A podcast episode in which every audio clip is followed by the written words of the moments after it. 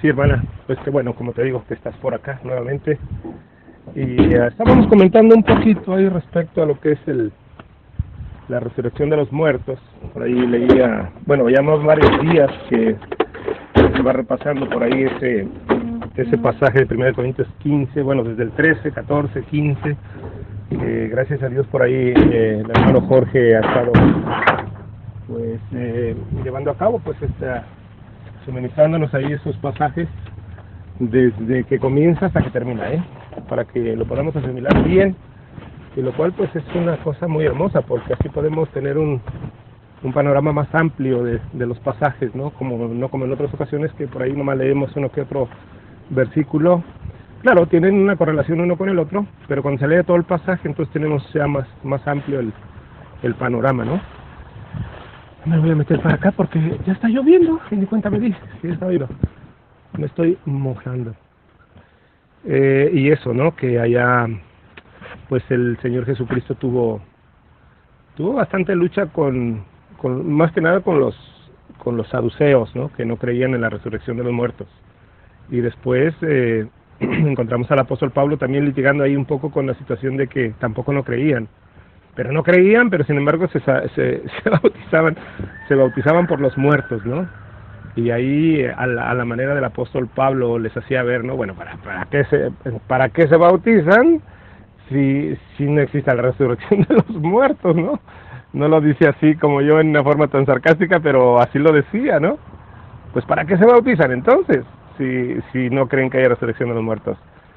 Pero mira cómo son las cosas. Y hoy todavía, ¿no? Yo tengo un primo que él se bautiza por todos los muertos que sea posible, sabidos y por haber, ¿eh? por mis abuelitos, por mis abuelitas, por toda la gente que se ha muerto y que no alcanza a escuchar el Evangelio, eh, él dice que es necesario que se bauticen.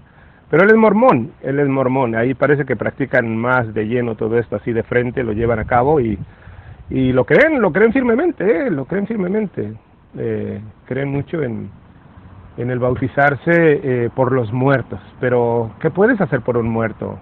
Dice la escritura que un muerto, pues un muerto nada es ya, simplemente está ahí en el polvo de la tierra y perecieron aún sus amores, dice la palabra, ¿no? Entonces, eh, el Evangelio de la Gracia es para los vivos, para los vivos. Y hay que hablarles cuando están vivos, ya cuando están muertos, ya qué podemos hacer, ya ni, ni bautizarte ni nada, ¿no? Entonces, era más o menos por ahí el punto. Cambio. Ahí dándole la bienvenida a alguien que se llama Marco, ¿no? Bienvenido a este canal, salvos por la gracia de Dios. Sí, bienvenido. Le oye el cambio. ¿Cómo están mis hermanos? Un saludo al canal. ¿Qué me cuentan? Que Dios me los bendiga. Cambio. Ah, sí, bienvenido, hermano. Eh, pues por acá estamos, ¿no? Compartiendo algo ahí de, de la palabra de Dios y pues bienvenido, ¿no? A este canal y y de eso se trata, ¿no? De compartir. Marco, ¿cómo estás, hermano? Por acá andamos. Por la gracia de Dios, por aquí estamos compartiendo un poquito la escritura, comentándola. Bienvenido nuevamente por acá. Espero que todo esté bien por ahí contigo. Eh, ya tiene, pues ya tiene un buen rato, ¿no? Que no, que no cruzamos palabra. Pero aquí andamos. Bienvenido, Marcos. Cambio. Nada, mi hermano, qué bueno que se encuentra bien. Mi hermano Mario, aquí en la Ciudad de México, lloviendo, lloviendo, cambio. Dándole la bienvenida también por aquí a Sergio. Gracias y paz, bendiciones Sergio, bienvenido por aquí. Saludito desde Buenos Aires, Argentina. Dándole un poquito de espacio por ahí a Sergio, pero parece que no se anima.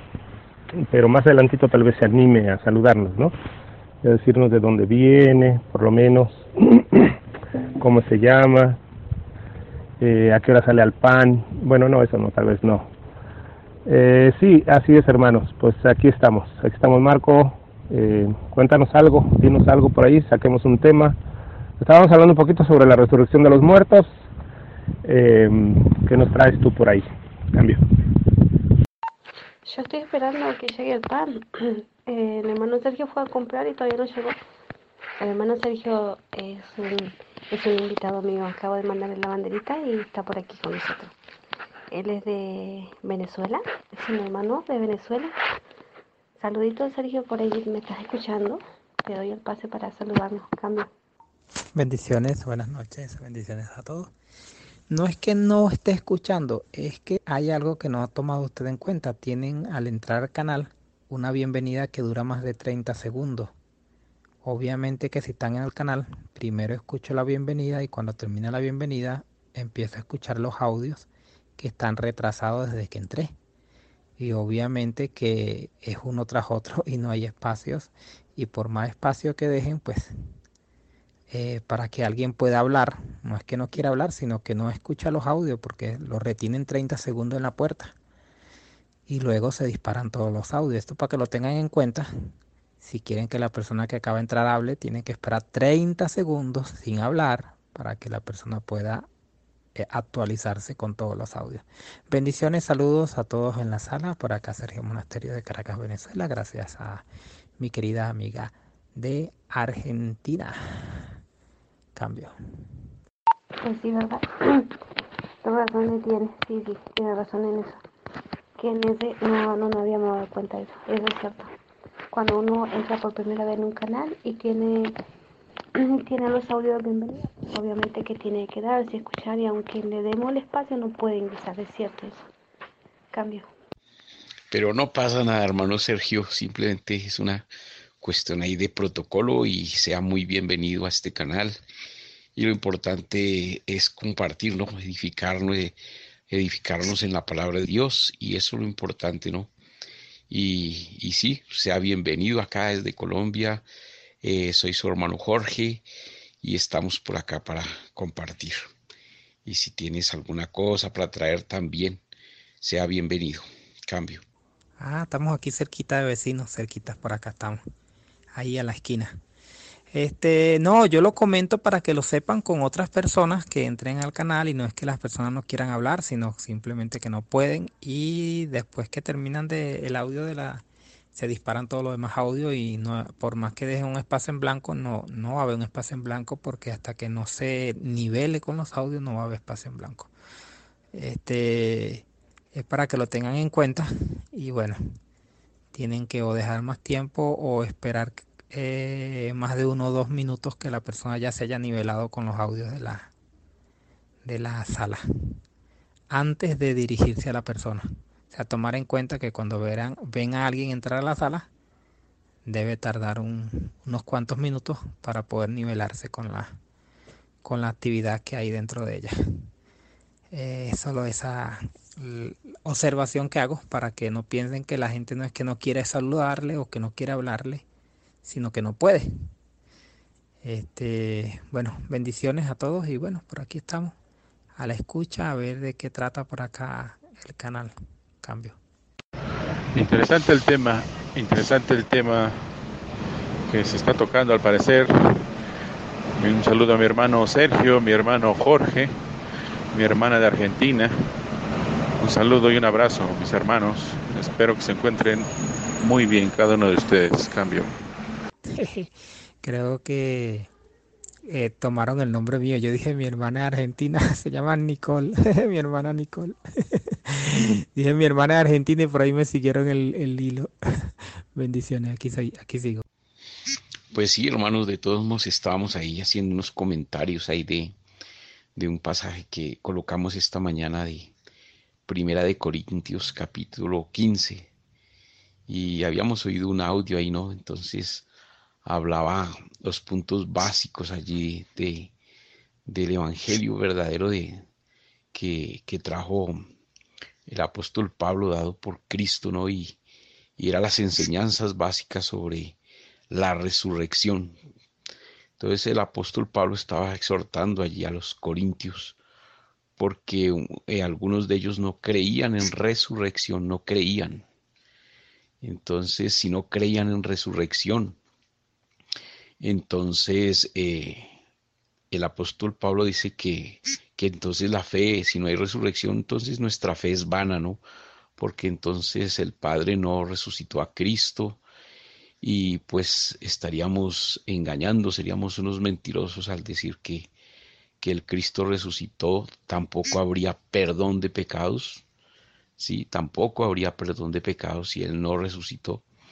Y estaríamos perdidos y condenados bajo la ley. Y, ese era un punto que pues mostrábamos, ¿no? Que, que realmente eh, se pueden oír doctrinas y todo, pero si niegan esa resurrección, el sacrificio de Cristo, ese medio de salvación, pues se está negando a Cristo, aunque hablen de Cristo.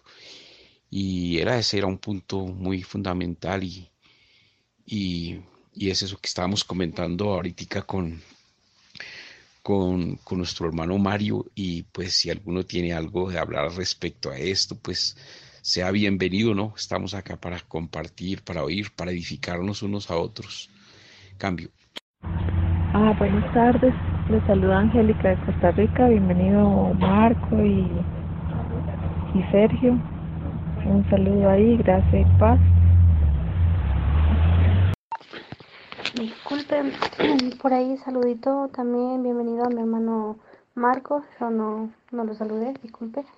Bienvenido y gracias y paz por aquí. Un saludo desde Buenos Aires, Argentina. Cambio. Y ahorita estoy mirando que bueno, aquí atrás ya ves que dice el... No, estaba así, no, no el paso. Y grueso, así bien apretado. Y sufre. Se cayó Mario. Cuestión de usted, como... No digan pues que... quieran, porque ya es que luego se arrugan, luego dicen, no, no. Eh, ¿Me da una rama de Este, ahorita la estoy vendiendo, mano. ¿Dólar no? A peso, a peso. no, sí, te estoy... Bueno, Mario ahí está ocupado ahí se ocupó en el, en el trabajo y, y sí, a veces nosotros estamos ocupados y dejamos los comentarios y, y cuando llega el otro de su trabajo o se está desocupado un momento, pues compartimos, compartimos nuestra...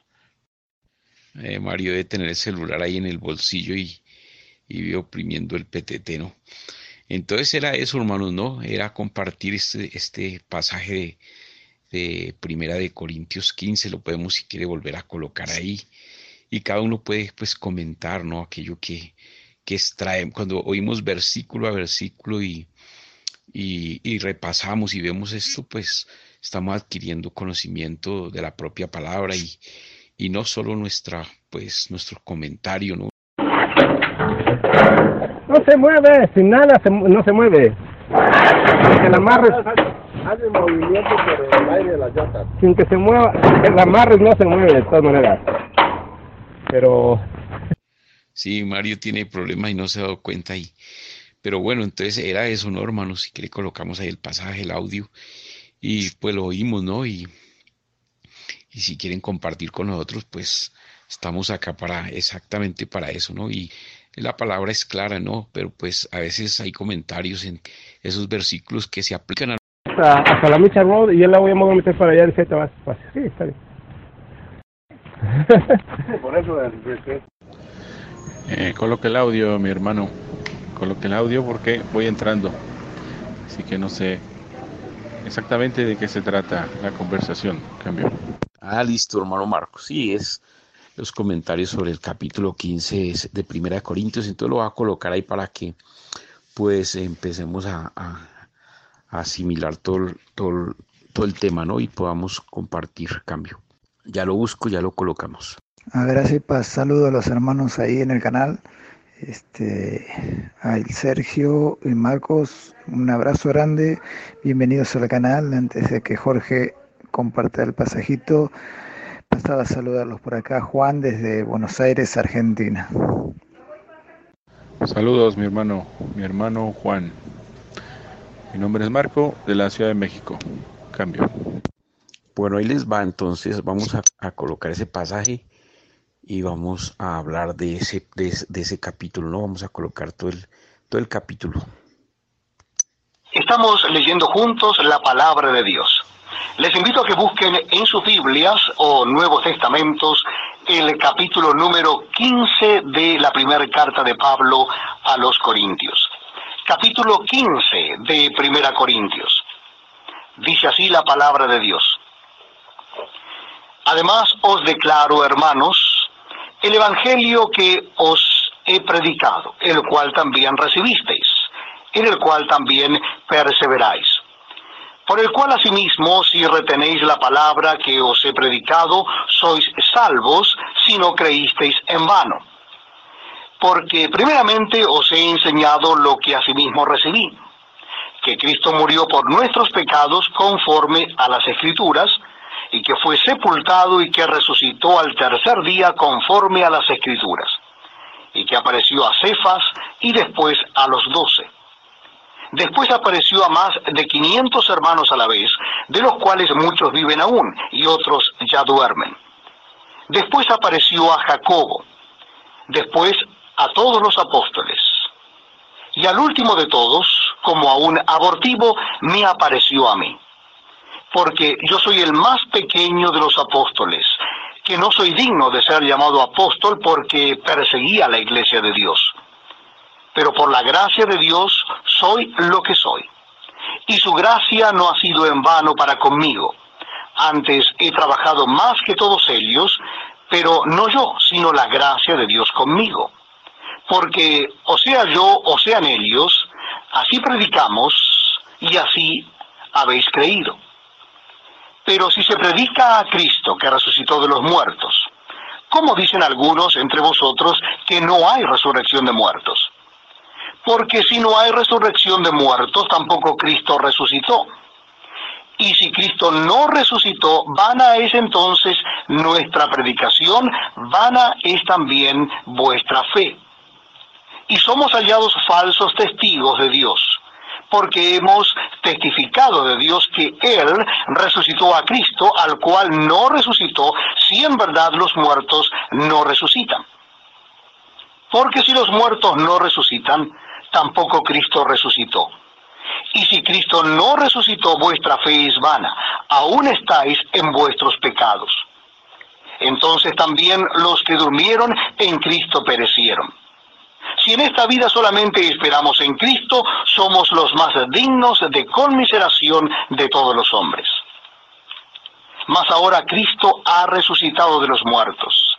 Primicias de los que durmieron es hecho porque por cuanto la muerte entró por un hombre, también por un hombre la resurrección de los muertos. Porque así como en Adán todos mueren, también en Cristo todos serán vivificados. Pero cada uno en su debido orden. Cristo, las primicias, luego los que son de Cristo en su segunda venida. Luego el fin, cuando entregue el reino al Dios y Padre, cuando haya suprimido todo dominio, toda autoridad y potencia. Porque preciso es que Él reine hasta que haya puesto a todos sus enemigos debajo de sus pies. Y el postrer enemigo que será destruido es la muerte. Porque todas las cosas las sujetó debajo de sus pies. Y cuando dice que todas las cosas han sido sujetadas a Él, claramente se exceptúa aquel que sujetó a él todas las cosas. Pero luego que todas las cosas les estén sujetas, entonces también el Hijo mismo se sujetará al que le sujetó a él todas las cosas, para que Dios sea todo en todos. De otro modo, ¿qué harán los que se bautizan por los muertos si en ninguna manera los muertos resucitan? ¿Por qué pues se bautizan por los muertos? ¿Y por qué nosotros peligramos a toda hora?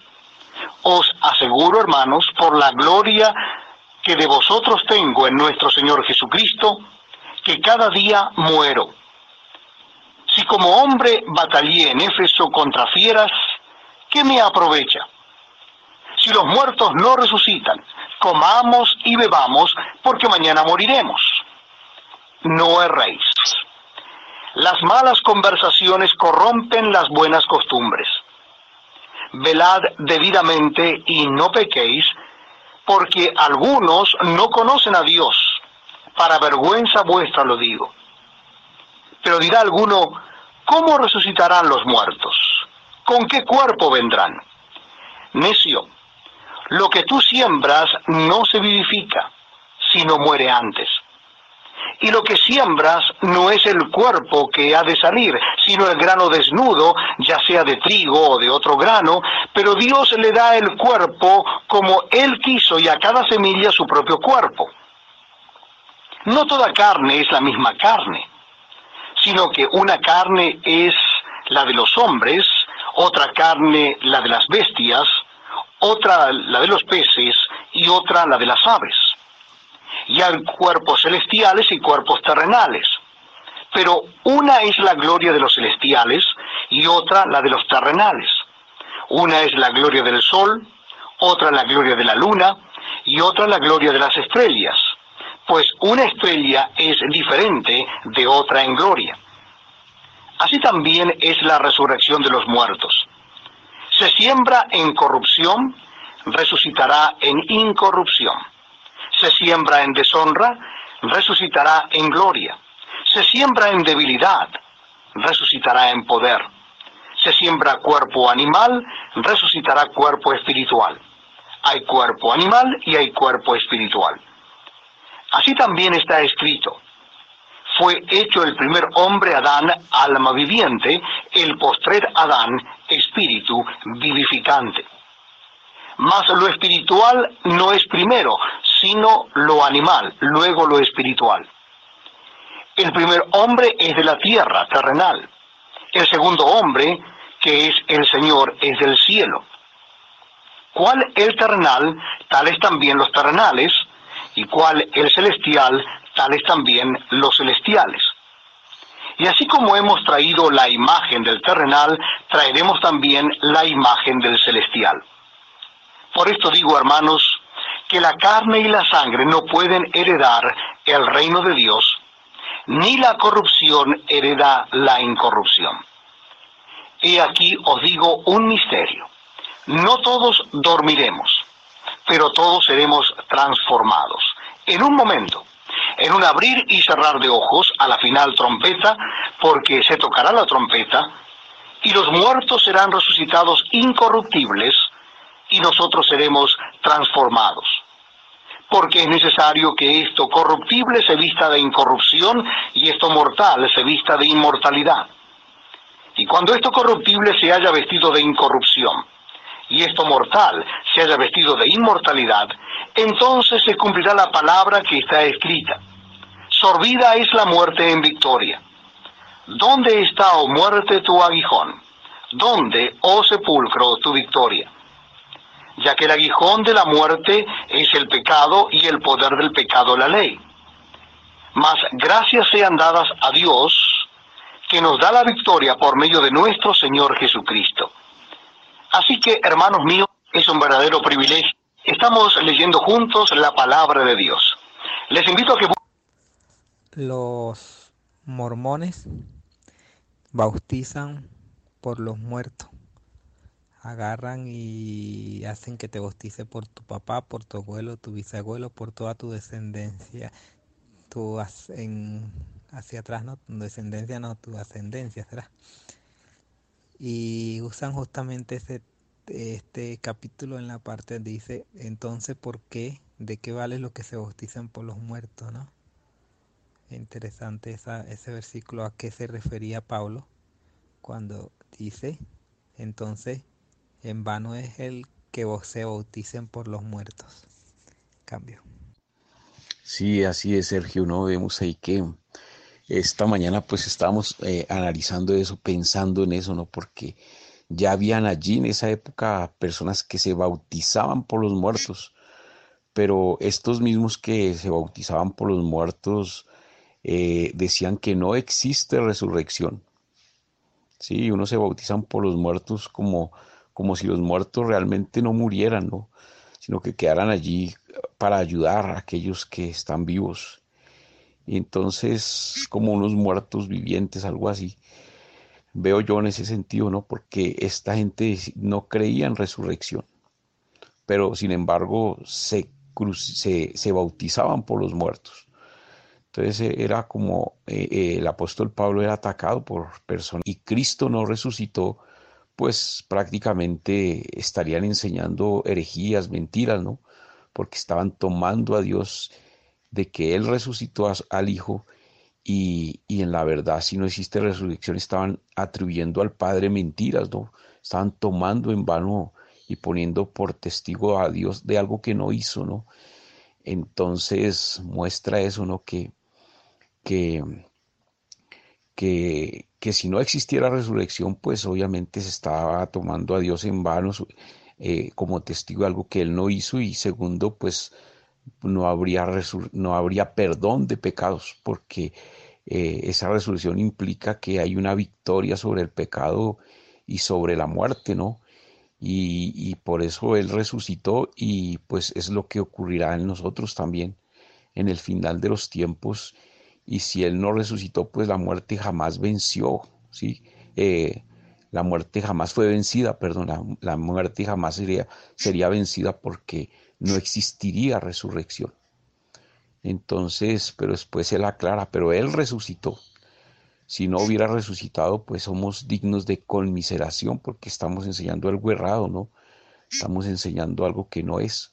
Pero entonces está mostrando que la verdadera doctrina se basa en esto, en la resurrección eh, de los muertos y, es eso que muchos no creen. Hoy vemos que mucha gente eh, que, está en el mundo, ellos, solo, ellos no creen en resurrección. Ellos creen que la gente muere y que, y que pues por lo tanto deben disfrutar la vida al máximo y hacer todo lo que puedan, sea bueno, sea malo, no importa para ellos. Entonces, por eso el apóstol Pablo, si no hay resurrección, entonces, para los que no creen, pues comamos y bebamos porque mañana moriremos, ¿sí? Entonces, hay mucha gente que está metida en una élite, que está infiltrado en la religión y si su creencia es esa, ¿no? Más enseñan la escritura porque el fin de ellos es lucrar y no les importa si peca, si vive mal, si cree o no cree. Ellos piensan que todo se acaba acá y, y, usan la Biblia, pero con el motivo de usar la condenación, el infierno, pero el motivo era es explotar. Entonces existen miles de personas que no creen en Cristo, que no creen en la, resurrección. Y, y, sí, pues para ellos son locos los que predicamos esto, ¿no? Pero observe que si no hay perdón de pecados, pues todo el mundo está bajo la ley y bajo la ley todo el mundo se condena. Entonces, es eso, ¿no? Muchos predican a Cristo, predican todo, pero niegan, niegan que el Padre resucitó al Hijo, ¿sí? Y hacen mentiroso, ¿no? Niegan al Padre y niegan al Hijo. Entonces, todos estos son versos que están allí que, y que muestran mucho contenido de, la, de la verdadera doctrina, ¿no?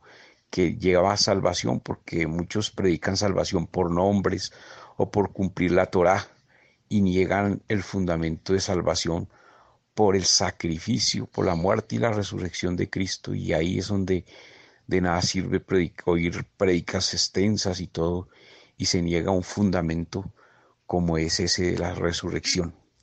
Cambio. Por acá vamos, hermanos. Por acá andamos.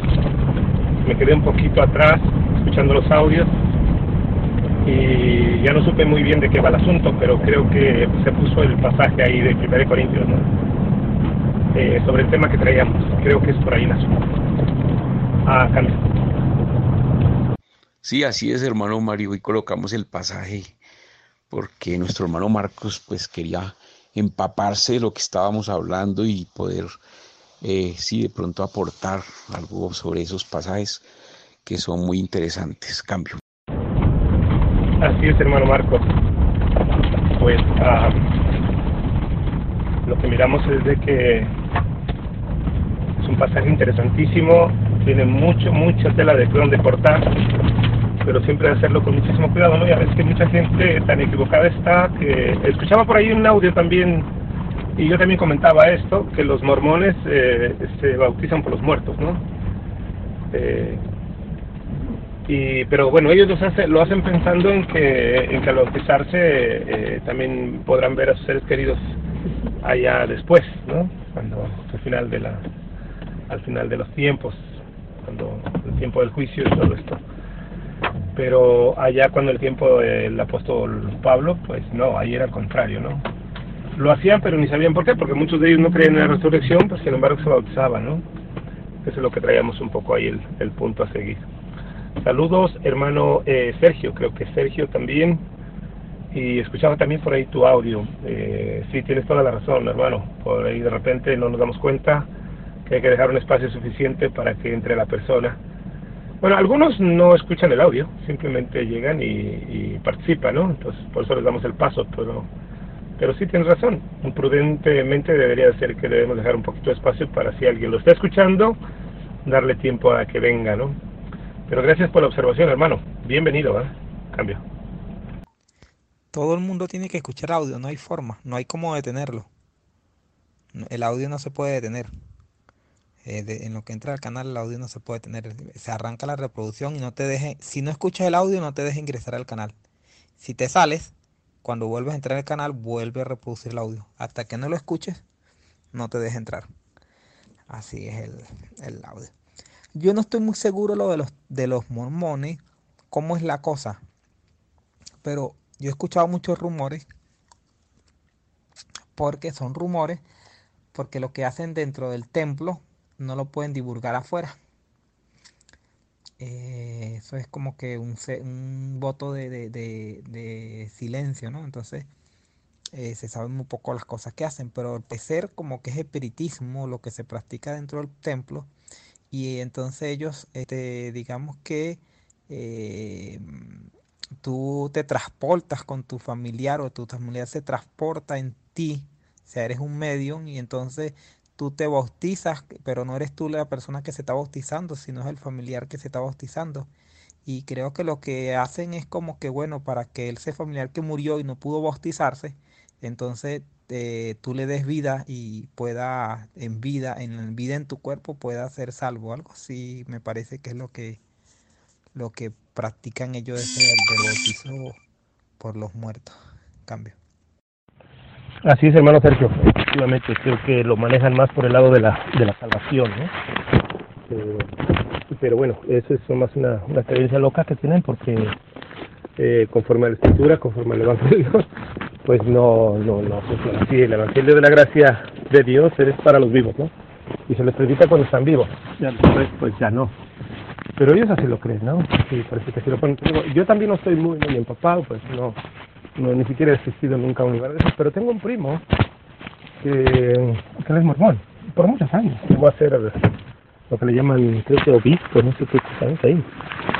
Y, un montón de cosas que, que son completamente izquierdas, rezadas, y como aquello de que de que ya cumplieron todo el ministerio ya ya cumplieron todo este con el simple hecho de que de que salgan a trabajar por dos años no ya cuando salen a trabajar por dos años, eh, ya ellos quedan totalmente libres, ya no hay necesidad de hacer nada ni nada.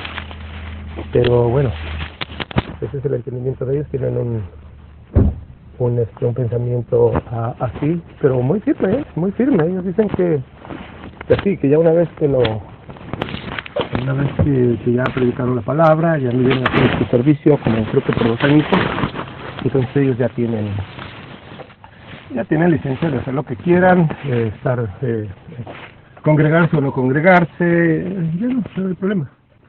Bueno, eso es lo que me platica mi primo, ¿eh? no sé si tal vez él, esté erróneo también, porque dentro de ello también puede ser que él esté equivocado y no lo he entendido bien. cambio. Mm, buena tarde, buena noche para todos ahí. Mario, hermano Mario, hermano Juan, hermana Angélica, eh, eh, todos los hermanos ahí en el canal. Habla Pedro. Gracias y paz. Ah, sí, buena noche a mi hermano Pedro acá en Colombia. Y, y así es, ¿no? Entonces, estas son doctrinas, ¿no? De, de demonios, son doctrinas de demonios, bautizar por los muertos, son doctrinas de demonios negar eh, que, que el Cristo resucitó, ¿no? porque muchos judaizantes predican ley y la Torah, predican Torah, predican nombres, pero niegan realmente que, que la salvación es por, por el sacrificio, ¿no? por la resurrección de Él y que Él venció allí el pecado y, y que inclusive venció la muerte, porque eso es lo que ocurrirá. La muerte será destruida, ¿no? Allá al final. Y, la muerte no se, no se enseñoreará más de que de la iglesia de Dios, no, ya no podrá más. Entonces, esa muerte fue vencida, ¿no? Y, y muchos llevan a pensar que si solo usted pronuncia un nombre, entonces usted será salvo solamente por pronunciar un nombre. Cuando vemos que, ya sacaron muchos nombres y han querido desviar y, no hablan nunca de, de, este sacrificio que realmente es el que justifica, ¿no? Entonces e, el evangelio verdadero del cristiano era la predicación de, de la muerte y la resurrección de los del perdón de los pecados y, y enseñar del arrepentimiento, ¿no? Porque si alguien no reconoce que, que vive en pecado, que, que, que por la ley estamos destituidos de la gloria de Dios, pues eh, no hay como la persona arrepentirse de nada si ya no reconoce que, que bajo la ley eh, ninguno puede salvarse a sí mismo, que es lo que hacen los judaizantes, hacen pensar que la salvación es por cumplir toda la Torah, no saben que no podemos justificarnos bajo la Torah sino que nos justificamos a través de Cristo y, vivimos ahora bajo la nueva ley del Espíritu de vida. y nuestro, nuestro caminar es conforme al Espíritu y no conforme a la ley, porque si fuera conforme a la ley estamos muertos en delitos y pecados. Entonces vivimos bajo espíritu que no infringe, no, no quiere decir que va a andar bajo espíritu. Es practicar pecado, no adulterios, fornicaciones, no es eso, el que anda en espíritu tiene la simiente de Cristo en él, tiene su mentalidad. Y obviamente que el espíritu de Cristo no es el que va a buscar el mal, no, el, por el contrario, él vive controlando sus, allí sus, sus emociones y vive por fe, no, por fe en Cristo. Entonces es eso importante resaltar de, de esta cuestión de estos pasajes. Cambio. Gracias, por aquí otra vez reportándome. Se me había caído el internet justo cuando empezamos a escuchar el audio. No pude terminar de escuchar, así que mm, no tengo, o sea, mejor dicho, escucharé nuevamente lo poquito que se grabó y para poder dar un, un reporte o una opinión, no, sé, eh, pero no pude escuchar, lo siento mucho, por aquí regresando nuevamente. Cambio. Me quedé, me quedé pisado. No, hermana Nicole, gracias a Dios, no, no fue un pisotón de esos ahí fuerte, no. Eh, no, pues no pasa nada, para acá lo podemos repetir las veces que quiera porque es muy importante, ¿no? Porque aún repitiéndolo se nos va a quedar mucho más información y mucho más discernimiento del pasaje, ¿no? Entonces es muy importante porque trae, eh, o sea, ahí lo estamos comentando general, pero pero como lo hacemos por la mañana es versículo a versículo y es bueno, ¿no? Porque allí se afianza más ese entendimiento y, eso realmente es edificar nuestro espíritu. Nosotros podemos ir a un culto, a mucha cosa y, vemos que allí no, si uno no, no lee, si uno no realmente no, no, no escudriña la escritura, pues realmente uno no, no se edifica, ¿no? uno no se, uno, no se llena realmente porque el Espíritu está a través de la palabra, de la verdad, que nos, nosotros vivimos bajo Espíritu y verdad, ¿no? Entonces, eh, es eso que es importante. No pasa nada, si quieren lo volvemos a colocar y, pues de hecho vamos a capturar más información y podemos comentar otros apartes que, que dice ahí, ¿no? Porque es bastante extenso el capítulo. Cambio. Bueno, no me dijeron nada, pero bueno, entonces pienso, pienso que si no, entonces lo vamos a colocar ahí. Si alguien no está de acuerdo, puede pisar ahí. Pablo a los Corintios. Capítulo 15 de Primera Corintios. Dice así la palabra de Dios. Además os declaro, hermanos, el Evangelio que os he predicado, el cual también recibisteis en el cual también perseveráis. Por el cual asimismo, si retenéis la palabra que os he predicado, sois salvos si no creísteis en vano. Porque primeramente os he enseñado lo que asimismo recibí, que Cristo murió por nuestros pecados conforme a las Escrituras, y que fue sepultado y que resucitó al tercer día conforme a las Escrituras, y que apareció a Cefas y después a los doce. Después apareció a más de 500 hermanos a la vez, de los cuales muchos viven aún y otros ya duermen. Después apareció a Jacobo, después a todos los apóstoles. Y al último de todos, como a un abortivo, me apareció a mí. Porque yo soy el más pequeño de los apóstoles, que no soy digno de ser llamado apóstol porque perseguía la iglesia de Dios. Pero por la gracia de Dios soy lo que soy. Y su gracia no ha sido en vano para conmigo. Antes he trabajado más que todos ellos, pero no yo, sino la gracia de Dios conmigo. Porque o sea yo o sean ellos, así predicamos y así habéis creído. Pero si se predica a Cristo que resucitó de los muertos, ¿cómo dicen algunos entre vosotros que no hay resurrección de muertos? Porque si no hay resurrección de muertos, tampoco Cristo resucitó. Y si Cristo no resucitó, vana es entonces nuestra predicación, vana es también vuestra fe. Y somos hallados falsos testigos de Dios, porque hemos testificado de Dios que Él resucitó a Cristo, al cual no resucitó, si en verdad los muertos no resucitan. Porque si los muertos no resucitan, tampoco Cristo resucitó. Y si Cristo no resucitó, vuestra fe es vana, aún estáis en vuestros pecados. Entonces también los que durmieron en Cristo perecieron. Si en esta vida solamente esperamos en Cristo, somos los más dignos de conmiseración de todos los hombres. Mas ahora Cristo ha resucitado de los muertos. Primicias de los que durmieron es hecho porque por cuanto la muerte entró por un hombre, también por un hombre la resurrección de los muertos. Porque así como en Adán todos mueren, también en Cristo todos serán vivificados.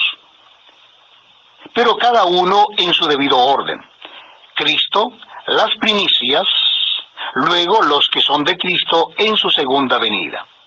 Luego el fin, cuando entregue el reino al Dios y Padre, cuando haya suprimido todo dominio, toda autoridad y potencia. Porque preciso es que Él reine hasta que haya puesto a todos sus enemigos debajo de sus pies. Y el postrer enemigo que será destruido es la muerte. Porque todas las cosas las sujetó debajo de sus pies. Y cuando dice que todas las cosas han sido sujetadas a Él, claramente se exceptúa aquel que sujetó a él todas las cosas. Pero luego que todas las cosas les estén sujetas, entonces también el Hijo mismo se sujetará al que le sujetó a él todas las cosas, para que Dios sea todo en todos.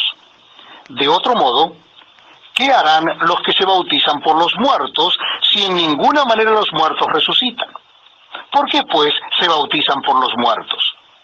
¿Y por qué nosotros peligramos a toda hora? Os aseguro, hermanos, por la gloria que de vosotros tengo en nuestro Señor Jesucristo, que cada día muero. Si como hombre batallé en Éfeso contra fieras, ¿qué me aprovecha? Si los muertos no resucitan, comamos y bebamos, porque mañana moriremos. No erréis. Las malas conversaciones corrompen las buenas costumbres. Velad debidamente y no pequéis, porque algunos no conocen a Dios. Para vergüenza vuestra lo digo. Pero dirá alguno, ¿cómo resucitarán los muertos? ¿Con qué cuerpo vendrán? Necio, lo que tú siembras no se vivifica, sino muere antes. Y lo que siembras no es el cuerpo que ha de salir, sino el grano desnudo, ya sea de trigo o de otro grano, pero Dios le da el cuerpo como Él quiso y a cada semilla su propio cuerpo. No toda carne es la misma carne, sino que una carne es la de los hombres, otra carne la de las bestias, otra la de los peces y otra la de las aves y hay cuerpos celestiales y cuerpos terrenales. Pero una es la gloria de los celestiales y otra la de los terrenales. Una es la gloria del sol, otra la gloria de la luna y otra la gloria de las estrellas. Pues una estrella es diferente de otra en gloria. Así también es la resurrección de los muertos. Se siembra en corrupción, resucitará en incorrupción. Se siembra en deshonra, resucitará en gloria. Se siembra en debilidad, resucitará en poder. Se siembra cuerpo animal, resucitará cuerpo espiritual. Hay cuerpo animal y hay cuerpo espiritual. Así también está escrito. Fue hecho el primer hombre Adán, alma viviente, el postrer Adán, espíritu vivificante. Mas lo espiritual no es primero, sino lo animal, luego lo espiritual. El primer hombre es de la tierra, terrenal. El segundo hombre, que es el Señor, es del cielo. ¿Cuál el terrenal? Tales también los terrenales, y cuál el celestial, tales también los celestiales. Y así como hemos traído la imagen del terrenal, traeremos también la imagen del celestial. Por esto digo, hermanos, que la carne y la sangre no pueden heredar el reino de Dios, ni la corrupción hereda la incorrupción. Y aquí os digo un misterio. No todos dormiremos, pero todos seremos transformados. En un momento, en un abrir y cerrar de ojos a la final trompeta, porque se tocará la trompeta, y los muertos serán resucitados incorruptibles, y nosotros seremos transformados. Porque es necesario que esto corruptible se vista de incorrupción y esto mortal se vista de inmortalidad. Y cuando esto corruptible se haya vestido de incorrupción y esto mortal se haya vestido de inmortalidad, entonces se cumplirá la palabra que está escrita. Sorbida es la muerte en victoria. ¿Dónde está, oh muerte, tu aguijón? ¿Dónde, oh sepulcro, tu victoria? Ya que el aguijón de la muerte es el pecado y el poder del pecado la ley. Mas gracias sean dadas a Dios, que nos da la victoria por medio de nuestro Señor Jesucristo. Así que, hermanos míos amados, estad firmes y constantes, creciendo en la obra del Señor siempre, sabiendo que vuestro trabajo en el Señor no es, en, es un verdadero privilegio. Bueno, era hasta ahí. Era hasta ahí el audio y, y es eso, no tiene harta información, pero hay que extraer aquellos pasajes, pues se puede analizar verso a verso y ir aportando y todo, pero allí muestra cosas interesantes, ¿no? Como, como creer en la resurrección, como creer que el Padre resucitó al Hijo, como creer que eh, seremos transformados, ¿no? Porque carne y sangre no, hereda, no, no pueden entrar en el reino, se necesita ser transformado. Y sí, varios puntos importantes ahí.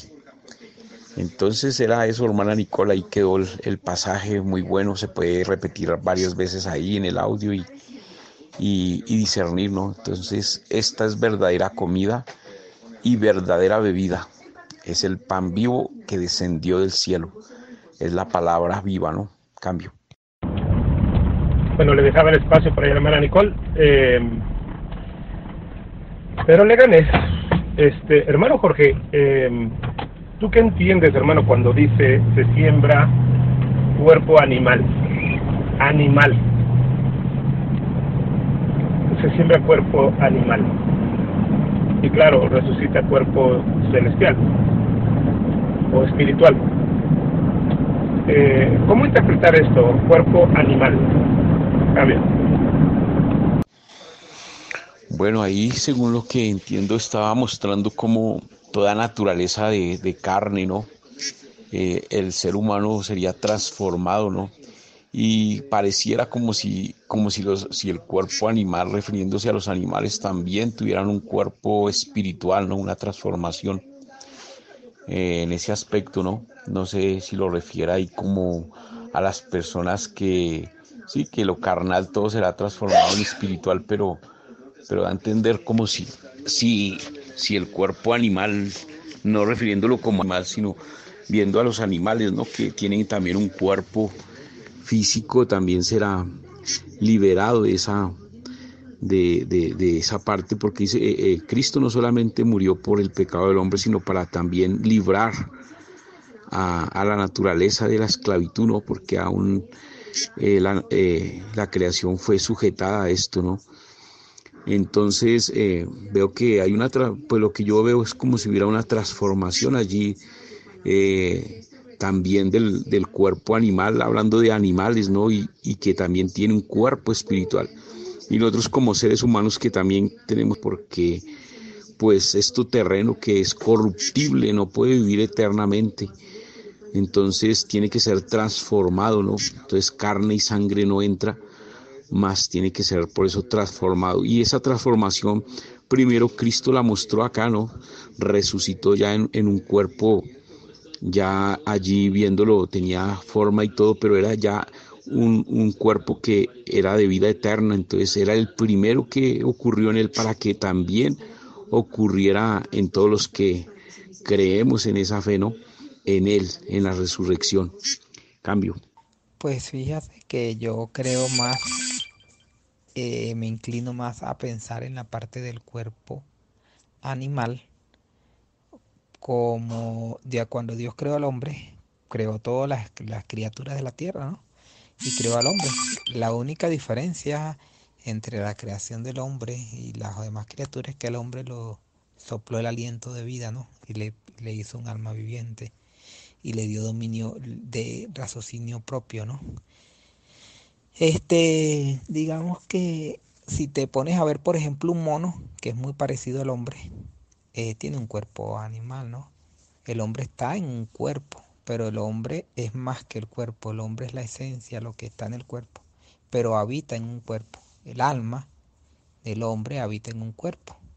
Y yo creo que ese cuerpo es que se refiere al cuerpo animal y pues el cuerpo que los científicos también este, catalogan como una de las especies ¿no? de, la, de las criaturas de la Tierra con ciertas características y rangos, eh, eh, ¿cómo se llama esto? De, de, em, eh, de ADN similares a otros cuerpos de otras especies en la Tierra.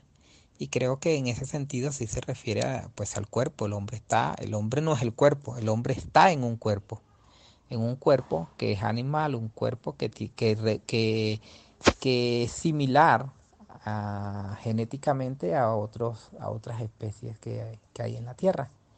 Pero el hombre es más que el cuerpo y va a vivir en un cuerpo que no va a tener las misma, el mismo ADN que, que, los animales que actualmente como otras especies. De hecho, han hecho hasta trasplantes de órganos de animales para personas eh, con la similitud que hay entre los cuerpos, ¿no? Este, entonces, yo creo que pues ahí se refiere en eso exactamente que muere el cuerpo animal, pero resucita otro cuerpo, ¿no? Que no es el cuerpo animal, sino el cuerpo espiritual. Cambio. Ay, mi aporte ahí. Yo lo veo desde otro punto de vista. Se siembra en cuerpo animal es porque antes que nosotros recibamos del espíritu somos carne, o sea, vivimos en nuestros delitos y pasiones. Somos, un cuerpo carnal y ahí se siembra la palabra de Dios. Entonces ella tiene que, eh, en ese cuerpo carne, se comienza a sembrar la palabra y es un cuerpo animal, porque sus reacciones son así, como animales y para hacer después un cuerpo incorruptible, o sea, ¿qué significa? Que sembraron la palabra en cuerpos eh, carnales, en personas de mente carnal, eh, porque vivían eso en sus delitos y pasiones. Y luego que la palabra se forma y, y produce fruto, el espíritu comienza a gobernar, pero ahí, ahí está la edificación del espíritu, o sea, del cuerpo espiritual y para que dé fruto tiene que morir la persona y cuando resucite va a resucitar en un cuerpo transformado incorruptible. Ese es un entendimiento. Eh, quería aportar solo eso, cambio. sí, hermano. Eh, es que es que hay que mirar que no dice se siembra en, no, se, no dice se siembra en cuerpo animal, sino que se siembra cuerpo animal, sin la palabra en. O sea que no aplicaría así, eh, bueno, yo lo entiendo así también, no, no aplicaría eh, que se siembra en cuerpo animal, sino que se siembra cuerpo animal. Es decir, en mi entendimiento, ahora va el mío, ¿no? Es que tenemos un ánimo, somos ah, ah, entes animados. Eh, yo lo veo así, ¿no? Que, que somos, somos carne, somos hueso, y, y, a partir de ese ánimo eh, pues se nos llama como cuerpo animal, no que realmente somos animales, que en realidad pues eh, por ejemplo en la, en la, en la biología, en la escuela pues nos enseñan en ciencias naturales, nos enseñan que somos animales racionales, ¿no? Pero no, no, no, no creo que sería por ese lado. Eh, más bien es, como dice hermano Jorge, se siembra cuerpo, cuerpo animal, eh, porque sí, somos, somos como, como, pues como eh, seres animados, o sea, tenemos un, ánimo. Y, luego pues resucita en cuerpo espiritual, ¿no? Que es lo que dice la palabra. Eh, resucitará en cuerpo espiritual, pero claro, no quiere decir que cuando seamos cuerpos espirituales, porque seremos cuerpos espirituales, tendremos un cuerpo que pero que será espiritual no quiere decir que no tengamos un ánimo, pero pero será un ánimo espiritual, ya no será un ánimo carnal como el que tenemos ahora, ¿no? Uh, el hecho es de que, según la correlación del pasaje, desde que comienza a tratar el asunto, eh, vamos mirando la lógica de que, de que es carne lo que va al, sepulcro y después, cuando el Señor venga, pues eh, resucitaremos en cuerpos eh, espirituales, celestiales, ¿no? Cambio. Lo que pasa es que si nos pegamos a una sola versión de la Biblia, ah, podríamos tomar esa teoría que dice usted de animar de ánimo. Pero otras versiones traducen como por ejemplo, la Biblia de las Américas dice se siembra en cuerpo natural y se resucita en cuerpo espiritual. También eh, la versión de la Biblia hispana también lo traduce como se siembra en cuerpo natural eh, también la, la, Valera Gómez lo traduce como cuerpo natural. La que lo traduce como cuerpo animal son las, mm, las versiones Reina Valera 1909, 1960. Eh, y eh, aún la, la Biblia James se refiere a cuerpo natural, la Biblia en inglés y no animal. La reverse versión en inglés también se refiere a cuerpo natural.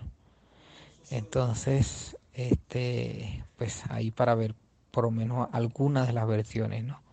En, los paralelos ya automáticamente queda descalificado la parte de, de ánima como la frase porque no se está refiriendo sino más bien a un cuerpo natural, a un cuerpo un cuerpo de carne y hueso. ¿Sí?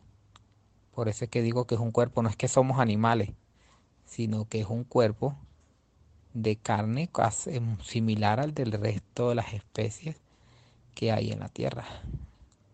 Pero el cuerpo que se vamos a tener cuando resucitemos no va a tener ninguna similitud con la carne y la sangre. Similar porque es carne y sangre, igual que los demás. Incluso hay los carnívoros, gente que comía gente y no hace mucho hubo una gente que quedó, se sobrevivieron comiéndose uno a los otros. O sea, es carne, igual que el resto de los demás cuerpos, que el cuerpo de los animales. O sea, tiene la similitud al cuerpo de los animales.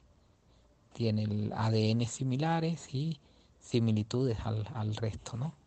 De los, al, al, a las otras especies. Solo que el ser humano, pues obviamente, eh, no es el cuerpo el ser humano, la, el, la, la, lo que piensa, lo que razona, no es el cuerpo. El ser humano está en un cuerpo, pero no es el cuerpo. Porque Dios creó el animal y creó el animal, pero creó el hombre y hizo un alma viviente, ¿no? Cuerpo y espíritu. El animal no tiene espíritu. Eh, eh, de hecho, o sea, triuno, ¿no? Eh, cuerpo, alma y espíritu. El animal no está compuesto así. Esa es la diferencia. Ahí, ahí está el asunto, hermano, exacto, tienes razón. Eh, bueno, sí, tenemos que mirar eh, varias versiones. Pero tocando el punto pues de la palabra animal, o sea, cuando yo hablé sobre la palabra animal, eh, refiriéndonos pues, pues, principalmente a la Reina Valera que lo, que lo contiene, eh, cómo habríamos de discernir esto, ¿no? Y ya como tú lo dijiste muy claro, pues es cuerpo natural, que en otras versiones también lo dice, porque bien dice, bien dice por ahí también la escritura, en donde, pero no me recuerdo esta cosa que vengo manejando, donde dice necio, lo que tú siembras no se vivifica, sino muere antes, y lo que siembras no es el cuerpo que ha de salir, sino, ¿cómo dice? Eh, sino el grano desnudo, ¿verdad? O sea que sí, es el cuerpo natural, o sea, lo que somos nosotros, carne y huesos, pero aunque van a, se lo van a comer los gusanos, eh, cuando resucitemos en gloria, seremos cuerpos espirituales. Pero nada más era pues el punto de la palabra animal, porque en estas, en estas versiones de Valera, pues así lo, así lo vierte, ¿no? Como animal. Pero como dije, ya la secuencia nos viene diciendo que, que, efectivamente lo que se siembra es un cuerpo carnal, un cuerpo de carne y de hueso, y que al final pues será, en la resurrección de los muertos será un cuerpo um, celestial, espiritual, ¿no? Cambio. Ah, también ahí tiene la razón el hermano, ahí en eso. Porque porque qué? Porque sí está haciendo referencia a, sembrar en, en este cuerpo de carne, sí. También se puede entender así. Y porque la semilla tiene que morir, o sea, primero se siembra en esto y después hasta que no muera, no vuelve a resucitar en esa semilla incorruptible. Entonces se refiere a que igual el ser humano tiene que morir para, para cambiar su naturaleza para ser eh, transformado, eh, vivificado en, en, un cuerpo inmortal. Entonces tendremos que ser eh, transformados, cambiados. Cambio. Gracias, Paz. Este, quería entrarme, está medio atrasado, este tiene un delay. Bueno, creo que está bien, hermano Mario, la línea que está llevando. ¿eh? Eh, la confusión está un poco porque ahí se está hablando claramente de la, de la resurrección, ¿no? Nosotros somos cuerpo y espíritu, no es que somos sin el cuerpo, ¿no? Eh, nosotros fuimos formados del polvo de la tierra, Dios formó al hombre del polvo de la tierra y introdujo, sopló en su nariz aliento de vida o el hálito de vida, espíritu, ruaj, la ruaj. Ese espíritu, eh, mientras no estaba ese hálito, no había, no había vida en el hombre, ¿no? Por eso dice, fue el, el hombre, ni bien se sopla el hálito, un ser viviente o alma viviente, nefesh hay, ¿no? Entonces, el alma, el nefesh, el hombre como bestia, porque es cuerpo animal. Es eso lo que significa nevesh, nefesh, alma, criatura que respira. Es utilizado el término eh, a raíz de todo el Antiguo Testamento, tanto para referirse al hombre como a un animal. Entonces, eh, el alma no es más que el cuerpo y el espíritu juntos. Entonces, por eso se refiere también al animal. Significa literalmente criatura que respira. Eh, es el cuerpo de, de barro con el hálito de vida. La diferencia en el hombre es que Dios formó con sus manos, con sus manos, ¿no? El, el Elohim Aleftab, o sea, el, el, el Elohim alfa y omega, o sea, el verbo con sus propias manos formó al hombre del, del polvo de la tierra.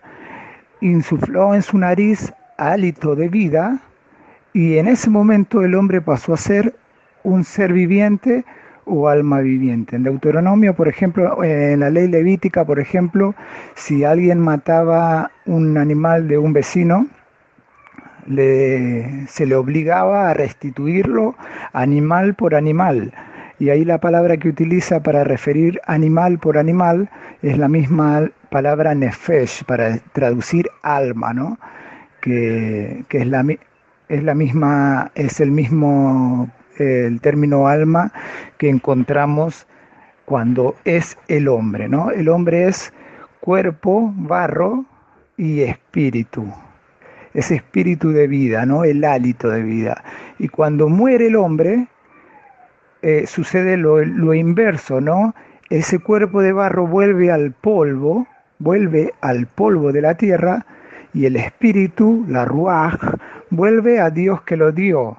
No vuelve a un lado a estar con Dios, no es el hombre que se va a Dios, porque el hombre no está dentro de un cuerpo de barro. El hombre es cuerpo y espíritu. Ahora, existe cuerpo terrenal o natural o cuerpo animal y cuerpo espiritual. Sembraremos este cuerpo espiritual, este cuerpo terrenal, carnal, de barro, y seremos levantados en un cuerpo espiritual, con espíritu. Ese espíritu también estará en el cuerpo espiritual. Así como Dios es espíritu y tiene espíritu, eh, bueno, el, cuerpo espiritual es un cuerpo, el hombre no es sin el cuerpo. Eh, el ser no es eh, sin esos dos condimentos, el cuerpo terrenal o el cuerpo espiritual. Entonces ahí está la confusión de por qué no se llega a entender lo que el proceso de ahí, ¿no? Bueno, creo que se va manejando bien igual, Mario, como vos decías bien, eh, se refiere a eso, ¿no? Sembramos este cuerpo terrenal, este cuerpo de carne, este cuerpo de barro, este cuerpo animal. Ah, continúa, hermano Juan. Es que yo creo que se le oprimió al hermano Mario ahí el Petro. Sí, no, eh, gracias Pedro. Sí, más o menos por ahí era, eh, terminando el concepto, era más o menos lo que lo que venía a decir, ¿no? Eh, es la palabra nefesh la que, la que nos dice lo que es el ser, ¿no? El hombre. El hombre es eh, cuerpo y espíritu, ¿no? Y, eso es el alma. El alma no es una tercera parte, sino que es son esos dos componentes. Lo que pasa que cuando vamos al griego y traducimos nefesh, este, bueno, los griegos tenían un concepto diferente, precisamente este, que el hombre era un ser encerrado y que al morir se liberaba del ser, ¿no? Y por eso rechazaban a Pablo y le decían, ya te oiremos a ti que los muertos resucitan, eh, cuando Pablo habló de la resurrección del cuerpo, ¿no? Lo que no se entiende es que hay una transformación del cuerpo de barro a un cuerpo espiritual. Por eso dice, no todos dormiremos, pero todos seremos transformados de este cuerpo terrenal, barro, carnal, a un cuerpo espiritual. Eso era más o menos para compartir por aquí. Paso palabra. Bueno, fíjate que con lo que estás comentando de la, la, similitud entre la palabra eh, cuerpo refiriéndose al, al animal y la palabra cuerpo refiriéndose al hombre, se usa la misma palabra, pues va más o menos en eso es lo que quería yo explicar. No es que el hombre sea un animal, o sea, sino que el, cuerpo que tiene el hombre es similar de las otras especies animales, solo que el hombre recibió el, la otra, el otro ingrediente, ¿no? El soplo de vida, eh, que no, no lo recibieron los animales. Este, a eso es lo que yo me refería en la parte del cuerpo, ¿no? Que el cuerpo animal, o sea, no, no, no, se refiere a ánimo o, o, sino se refiere a un cuerpo de sangre que, que, es igual al de los otros animales, un cuerpo que, que como decía, hay gente incluso carnívora que, que bueno, que comen, comen gente, ¿no? Y, y es carne igual que las otras, o sea, es carne, carne igual se pudre igual que los otros animales. O sea, tiene DNA similares a, la de los animales, ¿no? Este, ese cuerpo. Pero el hombre es más allá del cuerpo. El hombre no es, solo, no es el ingrediente del cuerpo nada más, sino que va más allá del cuerpo. Y es un conjunto, ¿no? Este, y justamente cuando resucite, pues no va a resultar con ese cuerpo de carne es similar a, a, a, los animales.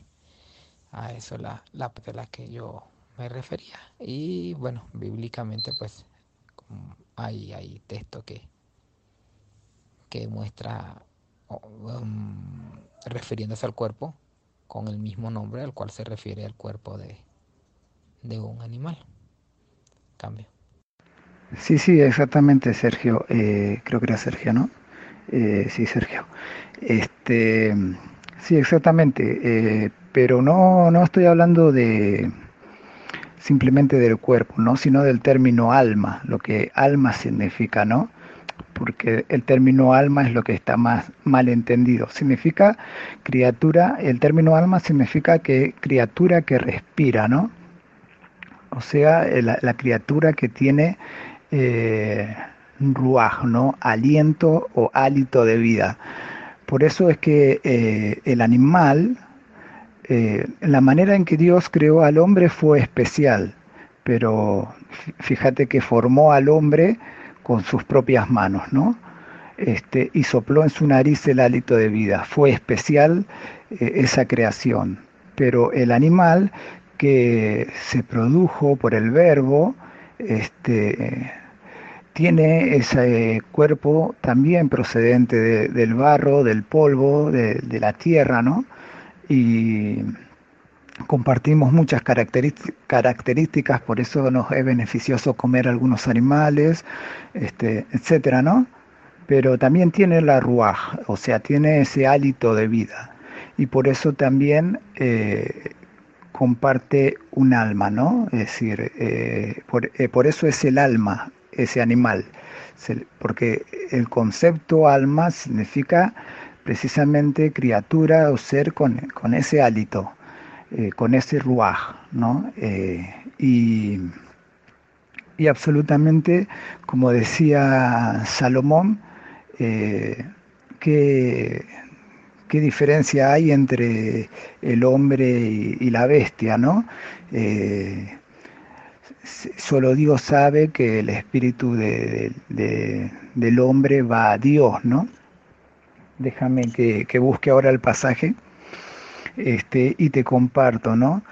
Este, porque es así, es decir, cuando, cuando el cuerpo muere, tanto animal como bestia, es decir, eh, eh, ese ruaj, ese espíritu va a Dios, ¿no? Bueno, el del animal va al polvo y el, hombre va al polvo y, ese ruaj va a Dios que lo dio, ¿no?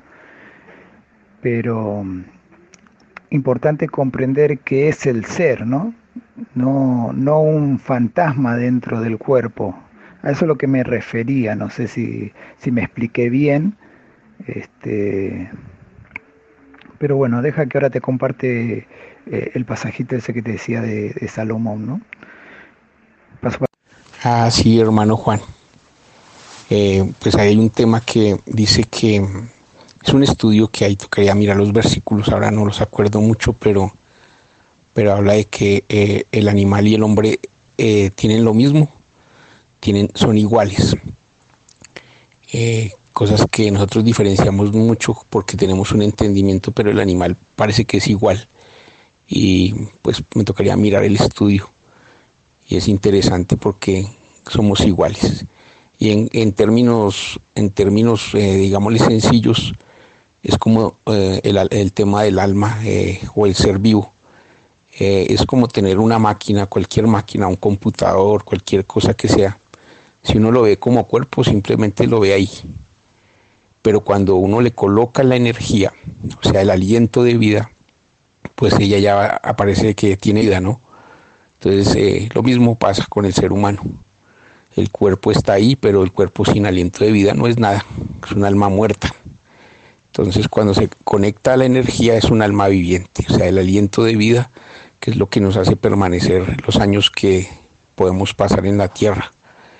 Y cuando muere, pues es lo mismo, se es desconectado del aliento de vida y pasa a la tierra y se, descompone, si el cuerpo ya no desaparece, eso ya no tiene función, o sea, es un alma muerta.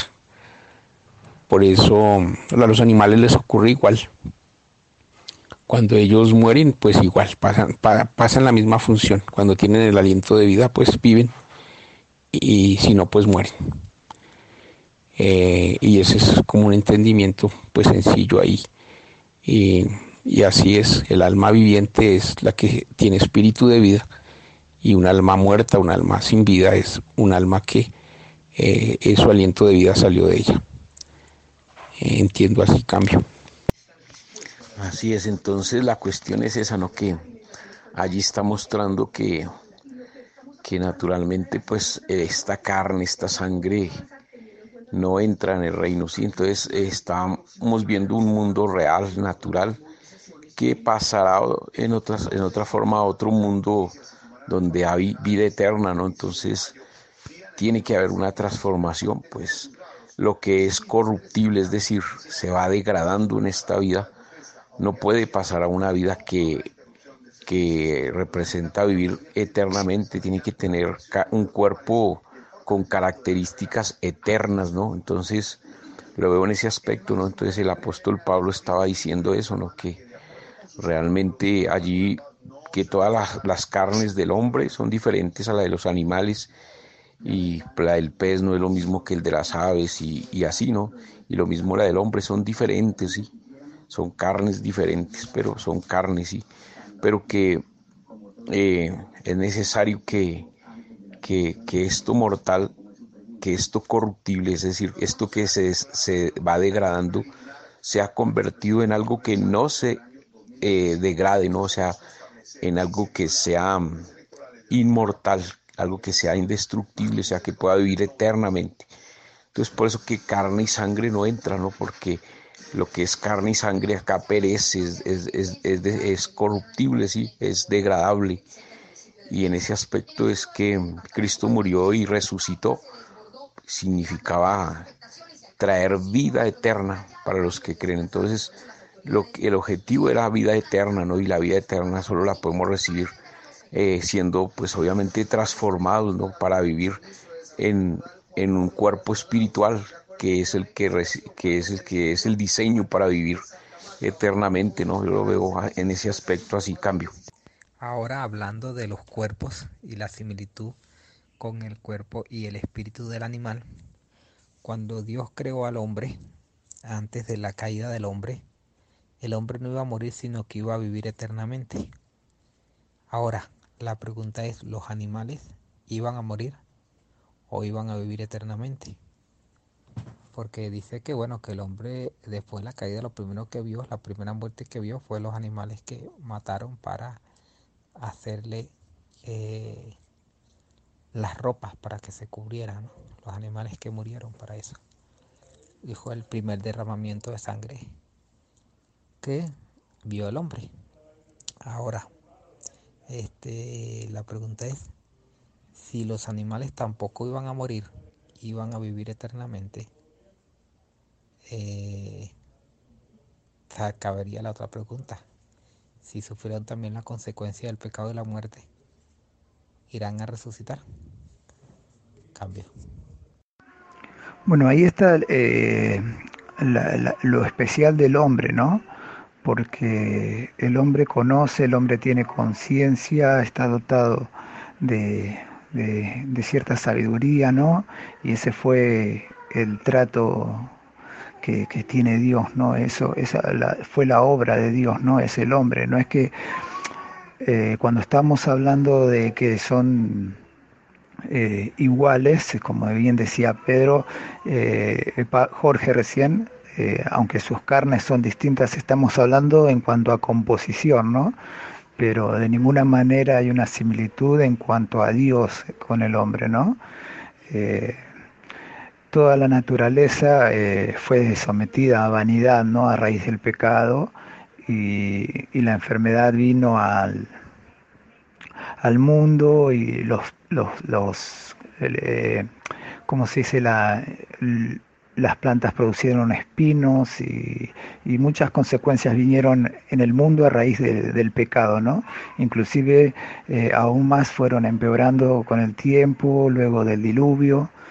Este, pero, pero hay puntos que son no son eh, de todo específicos también en la Biblia, como si podríamos discutir eternamente si el hombre era eterno o no lo era, este, porque son puntos no, no claros en la Biblia este, y que muchos pueden tener eh, argumentos de un lado al otro, ¿no? En particular, este, porque de hecho ellos fueron expulsados para que no comiesen del árbol de la vida, no sea que comiendo de él eh, vivan para siempre, ¿no? Entonces, podría ser que la condición de no comer fuera que tuvieran vida eterna, ¿no? Este, y, es un punto ahí que, que, bueno, puede ser que la tenían y la perdieran o comieran del árbol y tuvieran acceso. Esas son como el, el pasaje del Génesis es tan corto y no tan detallado en ese ámbito y tampoco tendría mucho sentido, ¿no? Extenderlos en ese ámbito, ¿no? Pero pero sin duda el hombre tiene conciencia eh, de Dios y tiene el trato con Dios y, y, no hay similitud con la bestia o con el animal en ese sentido, ¿no? sino que nos referimos a la composición, ¿no? carne eh, es carne y es espíritu, ¿no? es decir, y, tiene vida y, alma, ¿no? La palabra eh, eh, esta palabrita que hablábamos muchas veces es traducida por vida, ¿no? El término vida directamente, ¿no?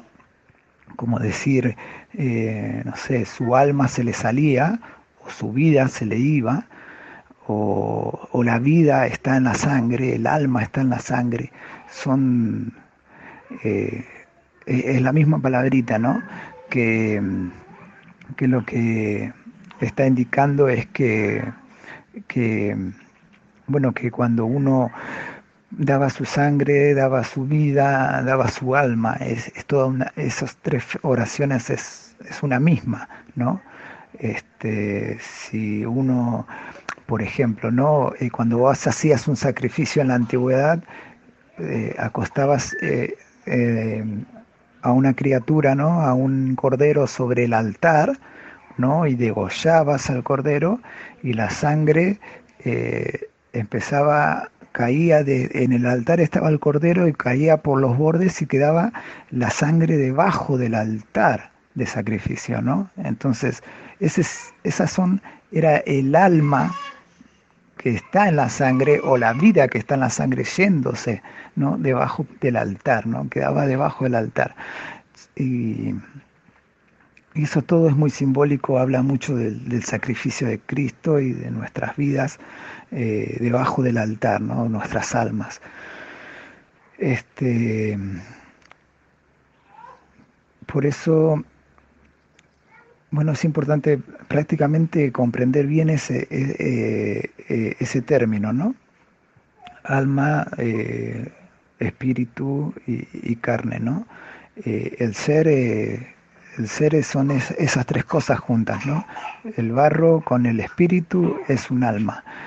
Y, así también eh, lo es el animal, ¿no? Pero verdaderamente la Biblia no aclara si, si el animal tiene una conciencia tanto como el hombre como para, para, para ser resucitado, ¿no? La Biblia habla de, resurrección de, de aquellos que han que han creído eh, primeramente eh, en el sacrificio de Cristo y luego está la resurrección de, aquellos hombres, ¿no? Que, bueno, tanto de algunos que, serán salvos y otros que serán juzgados, ¿no?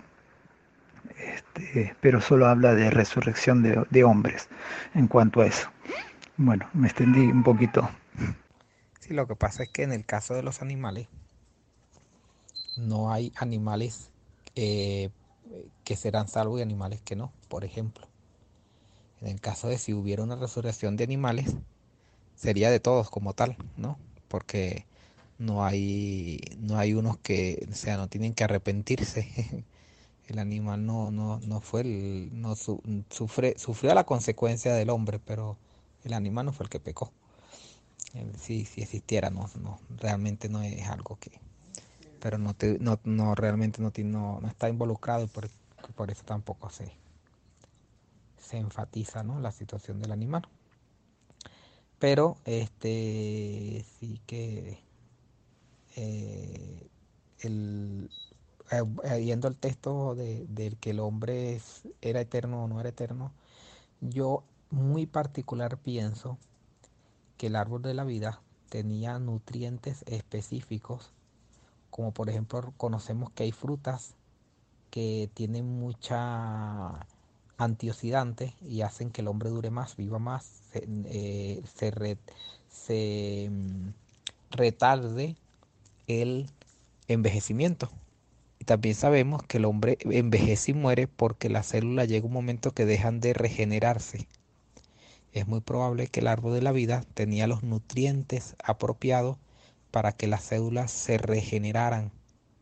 Y el, al hombre no, no seguir comiendo, no tener acceso y comer del árbol de la vida, no tiene acceso a consumir el alimento que le necesita para que se regeneren eh, su, o sea, no tiene una alimentación completa y muere por, por falta de la alimentación. Envejece su cuerpo porque no tiene la alimentación que lo sostiene. ¿no?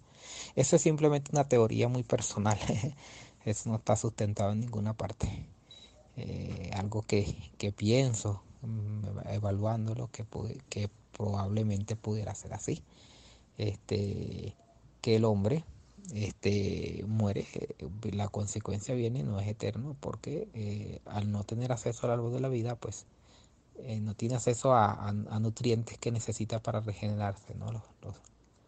las células humanas. Y que bueno, por eso es que si dejaba al hombre que siguiera comiendo el árbol de la vida y el árbol de la vida se propagara, no sé si, si, si, si naciera en semilla y, y, se extendiera por, por toda la tierra como otra planta, pues imagínate el hombre comiendo del fruto y, y viviendo pues este, eternamente porque se regeneran sus tejidos. Repito, simplemente son eh, pensar mío, no tienen nada, ningún fundamento y pues eh, obviamente es discutible y no, no es algo que, no es una doctrina que estoy diciendo o creando para nada, simplemente es un, un pensar. Cambio.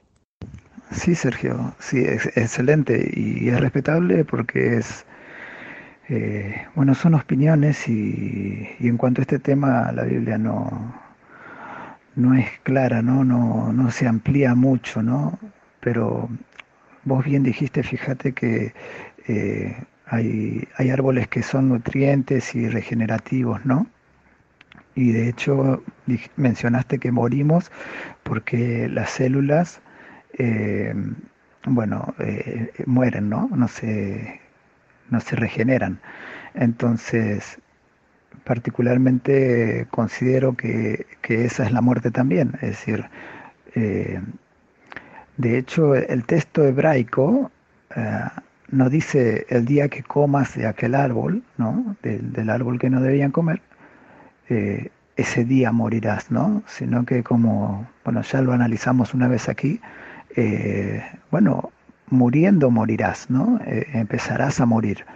Y es esa degeneración de la célula que vos mencionabas, la, consecuencia de la muerte, ¿no? Ahí empieza la muerte. Este, estamos muriendo porque nuestras las células no se generan. Entonces, como no es claro en ese ámbito, eh, podría ser que, esa fuera la, orden, ¿no? y la causa de haber desobedecido. Entonces, si esa es la muerte precisamente, eh, o la causa del pecado, o sea, hablamos de, la, de que las células no se regeneren, el envejecimiento, este, bueno, fue después precisamente de haber comido del árbol y, no antes. Entonces, por eso esos puntos son, son eternos, ¿no? Porque no son claros eh, eh, en la Biblia, ¿no? O sea, o, tenían la vida o estaban en un punto neutro, ¿no? A ver qué haríamos. Este, si comes eh, del árbol recibes la muerte y si no comes recibes la vida. Y, ahí sería, eh, es otro punto de vista también que anda por ahí, que es eterno o, que, o que estaba ahí dependiendo de lo que hiciera, ¿no? Por eso recibió un mandamiento, ¿no? No comas. Y, su estado eh, dependía de ello, ¿no? Porque del día que de él comieres, ciertamente morirás. Entonces, por ahí está ese puntito también. Bueno, paso palabra. Pues fíjate que hasta donde yo veo en la Biblia, el la muerte no viene a consecuencia de comer el fruto prohibido. Mm, viene más bien, fíjate que vemos que Dios impide que el hombre coma del árbol de la vida para que viva eternamente. Entonces más bien la vida eterna viene en consecuencia de comer del árbol de la vida, eso sí está especificado. Pero ¿por qué digo que la muerte no está especificada? Aunque la Biblia dice que cuando comiese morirás, porque más adelante nos encontramos en el resto de la Biblia que la muerte es consecuencia del pecado y que bueno, que este Dios, este dijo, o sea, fue Dios el que dijo que morirás y obviamente la palabra de Dios es eterna, ¿no? La palabra de Dios no vuelve atrás y por eso vino Jesús a morir en la cruz, ¿no? Porque no había, Dios no podía decir, bueno, ahora, ahora digo otra cosa, ya no vas a morir, ¿no? Sino que tenía que cumplirse, la palabra de Dios tiene que cumplirse. Entonces la consecuencia no era el fruto, sino la desobediencia. Y lo especifica la Biblia más adelante. en el Nuevo Testamento en varias partes habla específicamente de que es la desobediencia. Pudo ser ese fruto o pudo ser cualquier otra cosa, pero el problema era la desobediencia. Lo que sí le llevó ese fruto es eh, a conocer el mal. El hombre no conocía el mal. Este, el hombre solo conocía el bien. Y bueno, y el mar empieza por la desobediencia también, ¿no? Y el mar pues el, eh, trae, trae consecuencias, las cosas malas traen consecuencias.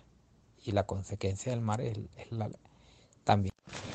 Sí, por la desobediencia y mm, porque esa desobediencia significó que el hombre quería ser como Dios porque la serpiente le dijo que conocería el bien y el mal y serías como Dios. Entonces, eh, él quiso ser como Dios.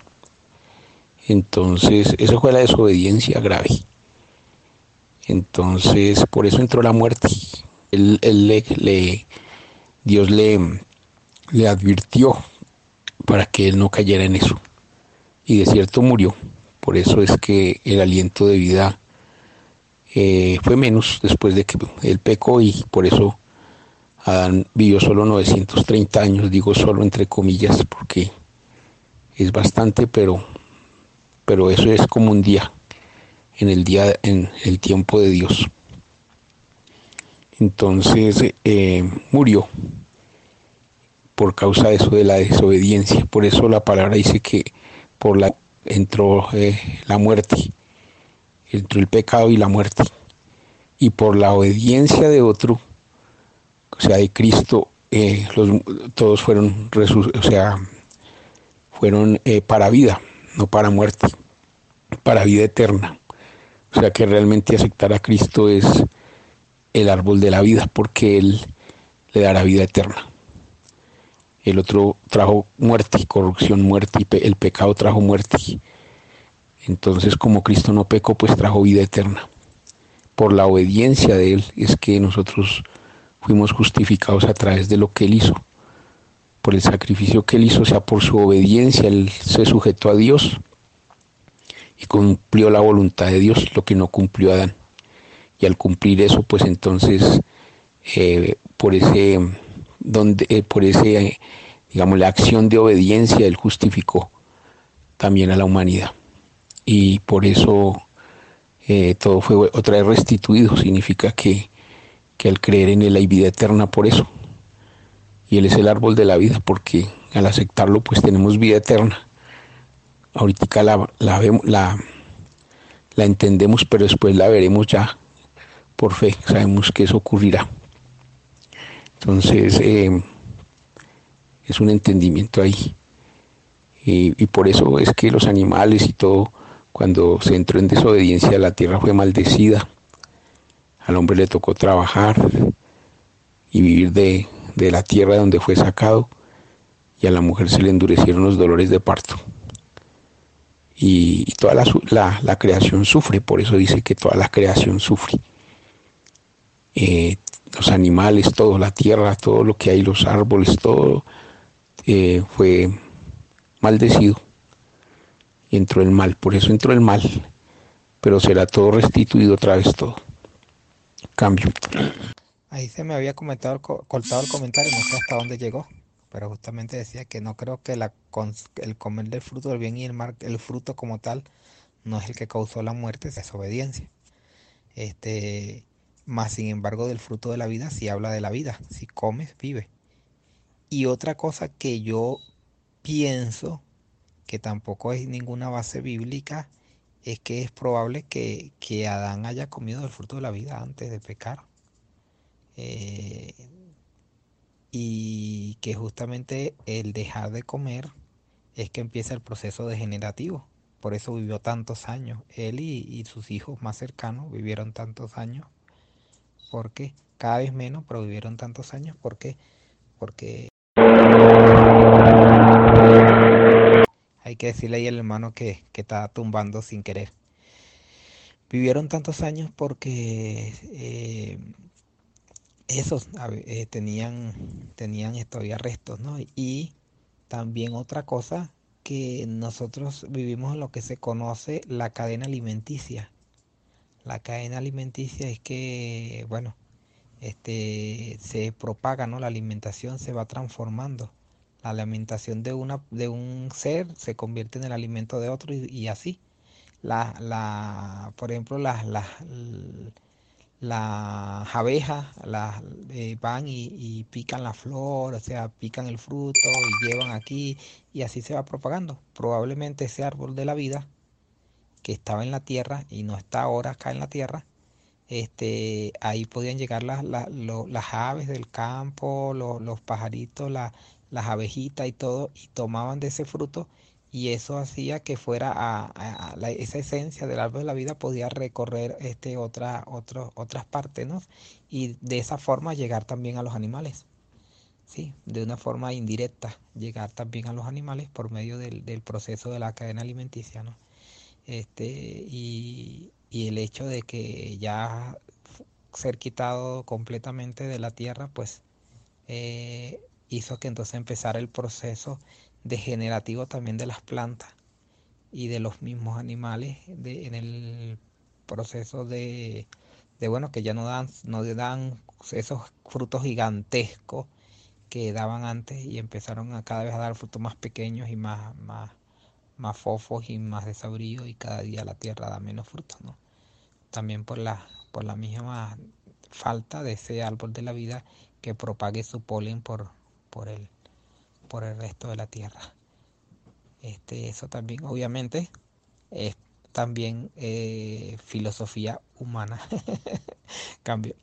Así, creo que es por ahí porque eh, realmente ahí se, se, desapega uno de, de, la palabra, son, son como pensamientos y razonamientos. De todas maneras, lo que yo entiendo es que el pecado es lo que trajo la muerte. Por ejemplo, una persona que está en sus delitos y pecados, su vida espiritual es cada vez mal, está peor y, y eso lo lleva a la muerte, porque la paga del pecado es la muerte, o sea que realmente lo que hacía que no solamente los alimentos ni nada de eso, sino la vida espiritual de la persona cuando está mal, eh, él degrada el cuerpo.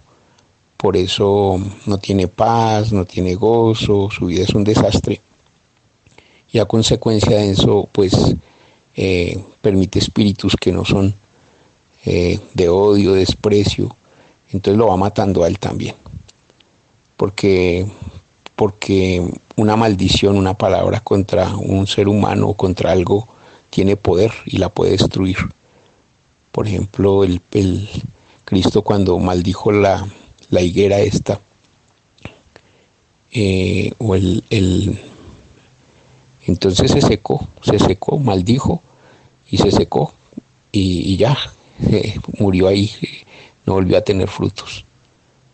Entonces eh, Dios maldijo y cuando maldijo pues, eh, pues todo se sujetó a eso a muerte y pues fue por el pecado según lo que yo entiendo allí. entonces cada vez que las personas llegan a un estado de perversión grande, pues les va trayendo la muerte hasta que hay puntos en donde el alma pues no, no, pues ya el cuerpo ya no, no soporta tanta, tanta maldad y, y pues la enfermedad lo toca y tiene que morir.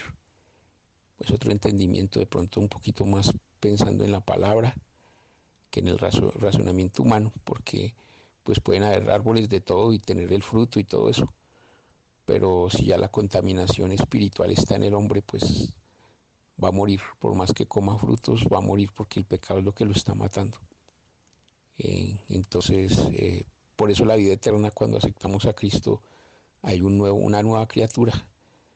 Aunque el cuerpo se sigue destruyendo, eh, espiritualmente se está alimentando hasta llegar a ser, como dicen, un árbol plantado en corrientes de aguas. Entonces da fruto, comienza a dar fruto en el espíritu, comienza a vivir eh, eh, su vida mejor espiritualmente con todos, anda uno en paz con, con todo y, eso es importante. Por eso pues hay un tema ahí espiritual dentro de todo esto. Y por ahí es, o sea, yo creo que la muerte y la degradación vino por el pecado y, después de eso pues eh, nosotros no teníamos la culpa de que Adán hubiera desobedecido eh, pero veníamos de esa, de esa naturaleza carnal, diabólica y, pues nuestra condición era igual, de muerte. Pero pues Dios en su justicia trajo esa vida, que ese, ese es el árbol de la vida, porque realmente eh, nacer del Espíritu es tener vida porque tenemos la promesa de, de, vivir vida eterna, de tomar de ese árbol de la vida para siempre pero en lo que eh, sujetos a Dios y no, y no a hombres. Por eso es que creerle, creerle a Adán traía muerte porque él se rebeló. Quería ser como Dios, tomar el papel de Dios allá arriba. Cuando él ni siquiera lo creó. Adán no creó al hombre, fue Dios el que lo creó a él. Entonces tomarse esas atribuciones porque él pensó en eso. Por eso la serpiente lo engañó y lo hizo rebelar contra Dios. Y eso es el pecado grande. El hombre quiere ser como Dios. Entonces trae problemas. Eh, así es, ya me extendí un poquito, cambio. Ah, sí, quería aportar un poquito porque allí dice que, que era el árbol del conocimiento del bien y del mal. Dios le dijo que no comieran del árbol del conocimiento del bien y del mal porque el día que comieran serían como Dios sabiendo el bien y el mal. Entonces, eh, eh, la orden era eso, ¿no? Le estaba advirtiendo, no coman del árbol del conocimiento, del bien y del mal. Y cuando la orden era no comer, ¿no? No comer, porque si ellos comían, ¿qué pasaba?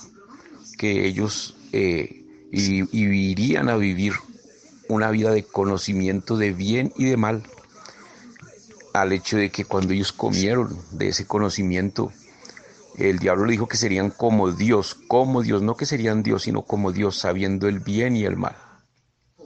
Y cuando ellos comieron de ese árbol, entendieron que estaban desnudos, empezaron a ver lo que era corrupción, es decir, conocieron la mentalidad del maligno, la mentalidad del mal, ¿sí? y, conocieron ya los hijos de ellos, Caín mató a Abel, ya tenían que conocimiento de bien y de mal, cosa que no tenían antes de comer de ese árbol, sí, no lo tenían. Entonces, eh, lo que hoy vivimos, ¿no? Es eso, el árbol del conocimiento del bien y del mal, el conocimiento de los misiles, de la guerra, de las medicinas, conocimientos de bien y de mal. Estamos en un mundo que vivimos la consecuencia de esos frutos, ¿no? Del bien y del mal. Y por eso entró la muerte, porque hoy muchas cosas traen muerte. Ese conocimiento trae muerte. Observe las guerras y lo trae muerte. todo trae muerte, conocimiento de bien y del mal. Entonces el hombre pasó a morir, no solamente fue en su cuerpo definido morir, sino también separó su vida de la esencia de Dios, que era paz, gozo, alegría, era los estados, el estado espiritual de un reino perfecto para vivir en su interior un estado de tinieblas, o sea, de odio, de envidia, de violencia, y es lo que hoy vemos en el mundo, ¿no? El hombre natural eh, con la naturaleza caída, es ese, ¿no? El mundo que destruye, que mata, que, que subyuga al otro, que ejerce poder sobre el otro. Ya el hombre nacido de Dios, pues en Cristo él vuelve a tener vida, porque el que cree en el sacrificio, él es vivificado en espíritu y él pasa a vivir los frutos de ese reino, que son los frutos del amor, la fe, la benignidad, todo esto que, que produce el espíritu en la persona cuando ella cree, cuando ella nace. Entonces eh, yo veo eso, ¿no? El fruto del, de la, no es un árbol allí que comen y regenera las células en, mi forma de entenderlo, sino es que es un, es un sentido espiritual que trae la Biblia y obviamente hay cosas literales que son físicas como la creación de los animales. Y quería comentar también ahí ese pedacito ahí donde habla de, de no, el apóstol Pablo venía decía, diciendo que, que el cuerpo corruptible, así que se sembraba en, en cuerpo eh, se sembraba en, algo corruptible y tenía que ser resucitado en algo que incorruptible. Entonces allí se, se siembra en, cuerpo animal y se resucita en cuerpo espiritual. Entonces ahí yo intenté como relacionar el cuerpo animal de los animales con el cuerpo que serían transformados en espiritual, ¿no? Pero en la realidad vemos que hasta la naturaleza fue sujeta porque el hombre, el animal para vivir tiene que a veces matar, o algunos matar otro animal para poder vivir. Es decir, también la naturaleza tiene que sufrir una cadena allí, tiene que ser muerto para que el otro viva, ¿no? Entonces todo esto y porque dice que, que en las profecías no habla que, que el hombre ya no peleará más con el león ni con nada de esto, entonces pues era algo así, ¿no? Pero en realidad pues no habla de resurrección de animales, pero el pasaje lleva como a pensar algo así, ¿no? Pero realmente pues habla de salvación porque salvación para el hombre en ese aspecto y, librar la naturaleza de pronto de, de, esa cadena de muerte que tiene que haber para sobrevivir. Veo eso, ¿no? Eh, eso era lo que quería aportar cambio. Ah, sí, así es, hermano, hermano Jorge. Eh, les pido disculpas por ahí, eh, de repente se me chocó el celular. lo que quería ir era un poquito más atrás, donde traían por ahí el punto de si fue Adán y Eva creados eh, de forma inmortal o, eterna, ¿no? Inmortal o eterno sería lo mismo. o inmortal o mortal, cómo fueron creados. Realmente creo que que deberíamos entender que por, por causa del pecado, eh, o sea, no pasaron la prueba. Tenemos que entender que, o sea, nadie puede entrar, por ejemplo, a un, a un, kinder, un kindergarten y, y decir que ya es un médico, ¿no? Eh, porque tiene que pasar por todo un proceso, toda una obediencia, toda una disciplina. Tiene que entender que, que para ser un médico tiene que llegar, eh, pasar por todo el proceso. Y en el proceso debe haber obediencia. Entonces aquí el punto principal es la desobediencia. Que ellos eh, pues cometieron una desobediencia. Más bien lo que está sucediendo ahí es de que Adán y Eva, pues cuando fueron creados, y, y antes de pecar, pues fueron creados en, eh, digamos, en un estado neutro, como, como bien mencionaba por ahí, creo que el hermano, eh, no sé si hermano Sergio o, hermano Juan, creo que el hermano Juan, o sea, en un estado neutro, ¿no? Un estado de inocencia, eh, pero a reserva de que, a reserva de que obedezca, ¿no? Un estado de prueba, o sea, un estado de, de, de perfección biológica pero que no estaba garantizada a menos que realmente obedecieran. Es decir, que, que Adán y Eva no, no fueron creados inmortales, ni tampoco fueron creados mortales, sino que fueron creados en un estado, pues en un estado eh, neutro, ¿no? ¿Por qué? Porque, porque pues la, inmortalidad es un regalo, o sea, es una recompensa de Dios que Él, eh, pues, eh, habría dado si hubieran, si hubieran obedecido el mandamiento que, que, que les dio, ¿no? Pero, pero pues no, no lo hicieron. O sea, por eso es que nosotros recibiremos como recompensa la vida eterna, dice, ¿no? Por eso, como recompensa la vida eterna. Lo que vino a hacer el Señor Jesucristo es rescatar aquello que se había perdido y convidarnos de aquello que venía a darles a los que se habían perdido. Pero la inmortalidad venimos a, a recibirla en base a la obediencia al Señor, claro, primeramente en haber creído en fe en el Señor Jesucristo y después pues tener una obediencia plena en el Señor, o sea, cumplir los mandamientos, cumplir eh, todos los mandamientos, amar a Dios el Padre y amar a Dios al Hijo y, y también al mismo tiempo amarnos entre hermanos, ser agradables a Dios. Entonces así pasaremos la prueba, esa prueba en la cual estaban puestos Adán y Eva, pero ellos podían vivir, en mi entendimiento, ellos podían vivir todo el tiempo que quisieran, ellos podían estar ahí, pero llegó un momento en que, en que bueno, pues fallaron, ¿no? Entonces, eh, y, y, bien decía por ahí el hermano también Jorge, eh, o no sé si fue Pedro, no fue, no fue que comieran del árbol eh, de la vida, no, sino que se les prohibió comer del árbol del bien y del mal. Ahí hay una desobediencia que no cumplieron ellos y que bueno, venía toda la humanidad después y para eso vino Cristo, ¿no? Para regalarnos la vida eterna, para regalarnos, no, no nos la merecíamos, pero nos la regala eh, por, por, por haber creído en Él solamente, pero en obediencia vamos a caminar de aquí hasta que Él venga. Paso palabra. Así es, Mario. Es decir, eh, comparto más o menos esa línea, ¿no? porque dice, por la desobediencia, por la desobediencia de Adán, entró la muerte, ¿no? Y por la obediencia de uno, de un justo, vino la vida. Eh, entonces ahí está la, la clave, ¿no? Eh, si era eterno, si ya lo era, este, bueno, eh, bien decías vos eh, eh, en utilizar el término inmortal, ¿no? Mortal o inmortal, porque viene esto, ¿no? La muerte entró en el mundo a causa del pecado. No estaba la muerte, ¿no? Antes de eso. Entonces, si, si ya poseía la vida eterna, este, bueno, encontraríamos ahí como una pequeña contradicción, ¿no? Por eso entiendo más bien el, estado neutro, ¿no? Y, como una recompensa por la obediencia, ¿no? Este, pero sí, ¿no? Es un, es como que hay unos puntos ahí entre al, en algunas, algunos pensadores y, y bueno, no, no varía un poquito no los entendimientos, pero, pero bueno se me fue ahora, tenía pensado decir algo y se me fue de la mente. Paso palabra. Pues este, cuando yo comentaba antes si los animales, y, y estar, eh, hacía justamente en el énfasis de que si no asistía a la muerte, y de hecho este, hay algo de similitud en el sentido de que quien pecó fue Adán, pero los animales también murieron, o los animales también están sufriendo la consecuencia de Adán, del hombre, ¿no? Entonces, esa es la parte de la caída. Por un hombre todos pecaron y por un hombre todos son restituidos.